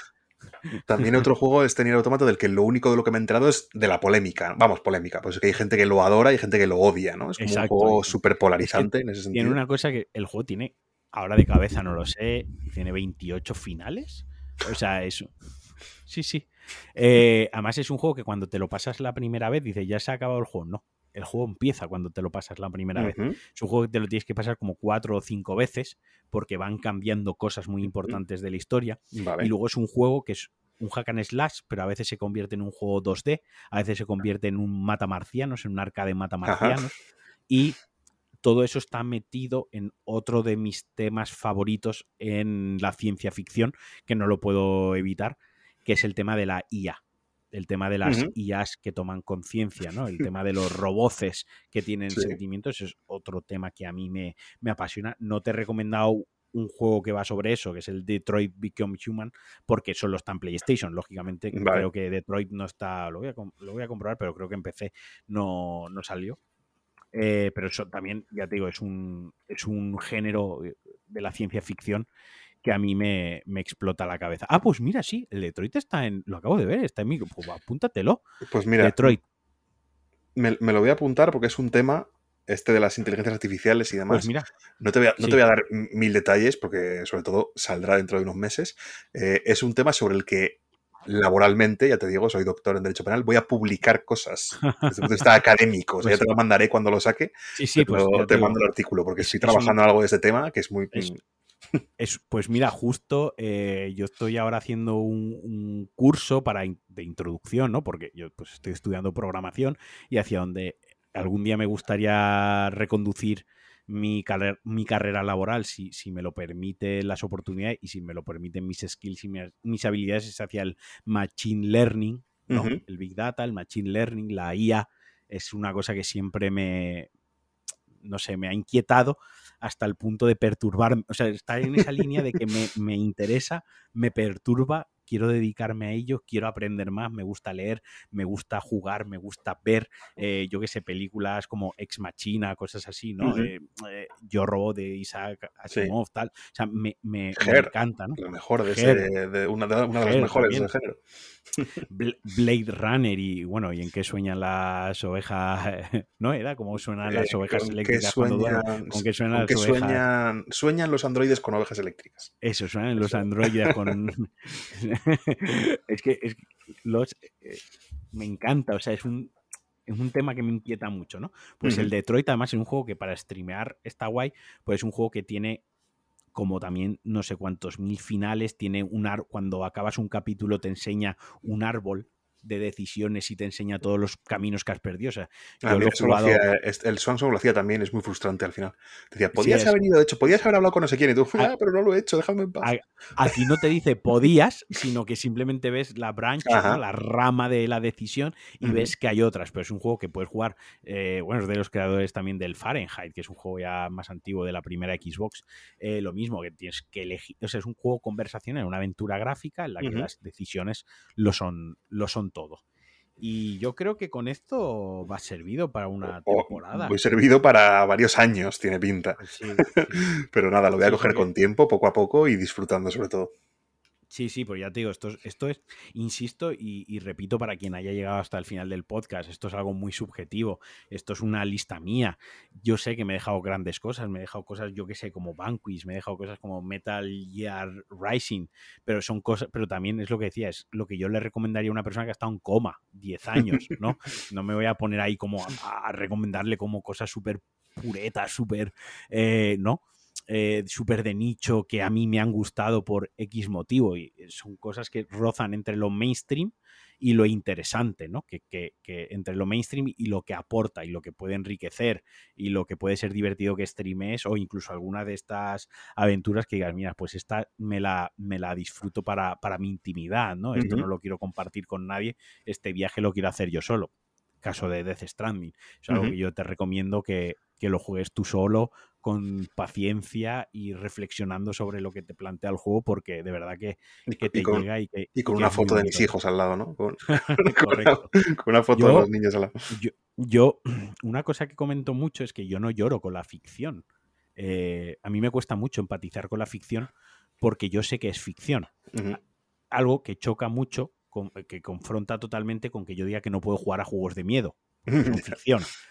Pero yo tengo una cosa buena, es que tú me llevas a ver una película de miedo y durante la película, la proyección de la película, lo paso fatal, pero yo salgo del cine y me olvido. Yo no soy de esa gente que dice, no, es que yo luego por la noche no puedo dormir, ¿no? Me sugestiona la mente, no. O sea, yo hago una disonancia muy grande entre lo que es la ficción, entre lo que es el videojuego, lo que es una película, lo que es una serie y lo logro en mi vida real. Entonces, a mí me cuesta mucho llorar con una película, con una serie, con un videojuego porque sé que no es real. Pues Death Stranding me hizo llorar, tío. Sí, Death Stranding al final es que, tío, el hijo de puta de Kojima lo hace muy bien, tío. O sea, mm, cuando se, claro, se sale de Metal Gear, que al final son conflictos bélicos que molan mucho, a quien le mole todo el tema del espionaje, el belicismo, ¿no? Todo el Tom Clancy y toda esta historia está muy guay. Y cuando se sale eso para hacer algo más personal y contarte una historia de, lo que digo, ¿no? del mundo, de las conexiones, de padres, de hijos, de, de, perder, de, ¿no? de extrañar, de echar de menos, joder, tío, qué bien lo hace. y, creo que con Death Stranding y estas palabras tan bonitas es como voy a, voy a cerrar mis recomendaciones. No sé si quieres añadir, preguntar o decir algo. Eh, pues no, la verdad, te, agradezco mucho, la verdad, la, masterclass, como tú dices, para una persona que no estaba en coma 10 años, pero desde el punto de vista videojuegil prácticamente, o sea, no está muy lejos de estar en coma. Y nada, los iré jugando, no voy a jugar probablemente todos, evidentemente, o por lo menos no a cortísimo plazo, ¿no? Pero sí, sí, hay muchos que me apetece un montón jugar. Ojalá el día tuviese 32 horas y te iré, te iré informando. sobre todo, apúntate lo del Borderlands, que si lo juegas. Sí, sí, sí, sí. ¿Qué otro me, dijiste, por cierto? Porque hay otro en el que. El, Diablo también te he dicho que lo. Ah, y el Diablo, vale, vale, vale. Porque cuando los que, los, que me has dicho que estabas interesado, he apuntado Borderlands con Marquino, Diablo con Marquino. y el, sobre todo el segundo el Borderlands porque yo solo jugaba las primeras horas. Así que pasar las primeras horas, bueno, y, lo jugué cuando salió, o sea, ya ni me acuerdo. O sea, Diablo sí que lo tengo trilladísimo, o sea, es de esos juegos que soy capaz de jugar mirando el portátil de reojo, ¿no? Mientras hago clic, clic, clic. Pero Borderlands sí que es un juego que no, no he jugado al 3 y oye, si te animas alguna noche y tal, me hago un personaje y lo empezamos y hasta, donde, pues, hasta donde lleguemos, tío. Pues seguro. Pues nada, te voy a dar las gracias, ¿no? Que hayamos pasado este ratito. Se nos han dicho las 12 de la noche, amigos. Eh, de aquí eh, a, la cama, directos. Ahora empieza en tu casa o en la mía, de los 40 principales, ¿no? Eso. eso, eso los que, para los que, tienen algún año cotizado, ¿eh? Eso, eso te iba a decir. Esa, ha ido, esa ha ido bien tirada. Esa ha ido sí, sí, sí. me ha dolido, me ha dolido en la patatilla. Lo escuchaba, yo, ese programa lo recuerdo que lo escuché mi hermana adolescente, en plan canallita, ¿sabes? Canallita. Yo, escucha, yo cumplo 36 años dentro de unos meses. O sea, estar eh, a las dos. O sea, ya no recuerdo cuánto hace que no estaba a las 12 de la noche despierto. Y esto es literal que puede, Ah, sí, mira, eh, la semana pasada porque me fui de concierto, me fui de concierto la semana pasada y a las 12 yo estaba de mal humor porque tenía que andar para ir al hotel, o sea, yo ya yo quería que acabase el concierto, darle a un botón y estar en la habitación estar en la cama Ya, ¿no? Y estar en la cama, sí, sí. Esta es esa época en la que en un concierto te sobraron el último par de canciones, ¿no? Sí, sí, bueno, Este, este, en concreto no, lo que me lo que me sobró fue volver, tener que volver, el pero el viaje, pero sí, sí, yo tú dices que tú te levantas a las 8, yo me levanto sobre las 6 y media, las, las 7, ¿no? Yo soy de, de aprovechar mucho la mañana y, bueno, pues nada, eh, que eso, que con nuestra terciopelada voz eh, os daremos los buenos días, pues lo publicaré por la mañana, pero a ti te doy las, las buenas noches. Y que nada, que ha sido un placer, que me lo pasa muy bien, que tenemos que grabar otro día eh, cuando juegues a más cositas. Eh, sí, sí, sí. En plan, eh, me da mierda recomendaciones me has hecho, Marquín. Este, a ver, te, paso la factura, ¿no? A ver esta puta mierda. y, tú eres el, y tú eres el listo de los, de los videojuegos. Nada, oye, pues muchas gracias a ti por invitarme a tu podcast y por las recomendaciones. Venga, pues nada, lo vamos a dejar aquí. Como siempre, os mando un besazo muy fuerte y agradecer a todo el mundo que se haya quedado hasta el final eso siempre se, se agradece, ya sabéis, valoraciones en vuestra app de podcast favorita, podéis dejarme comentarios, me podéis seguir en Twitter, me podéis seguir en Instagram, me podéis seguir en la calle solo para invitarme a cervezas y os podéis hacer Patreons en patreon.com barra Alejandro Marquino. Como siempre, os mando un besazo muy fuerte, me despido, esto es DLC de Milcar FM, soy Alejandro Marquino y nos lo pasó muy bien. Adiós.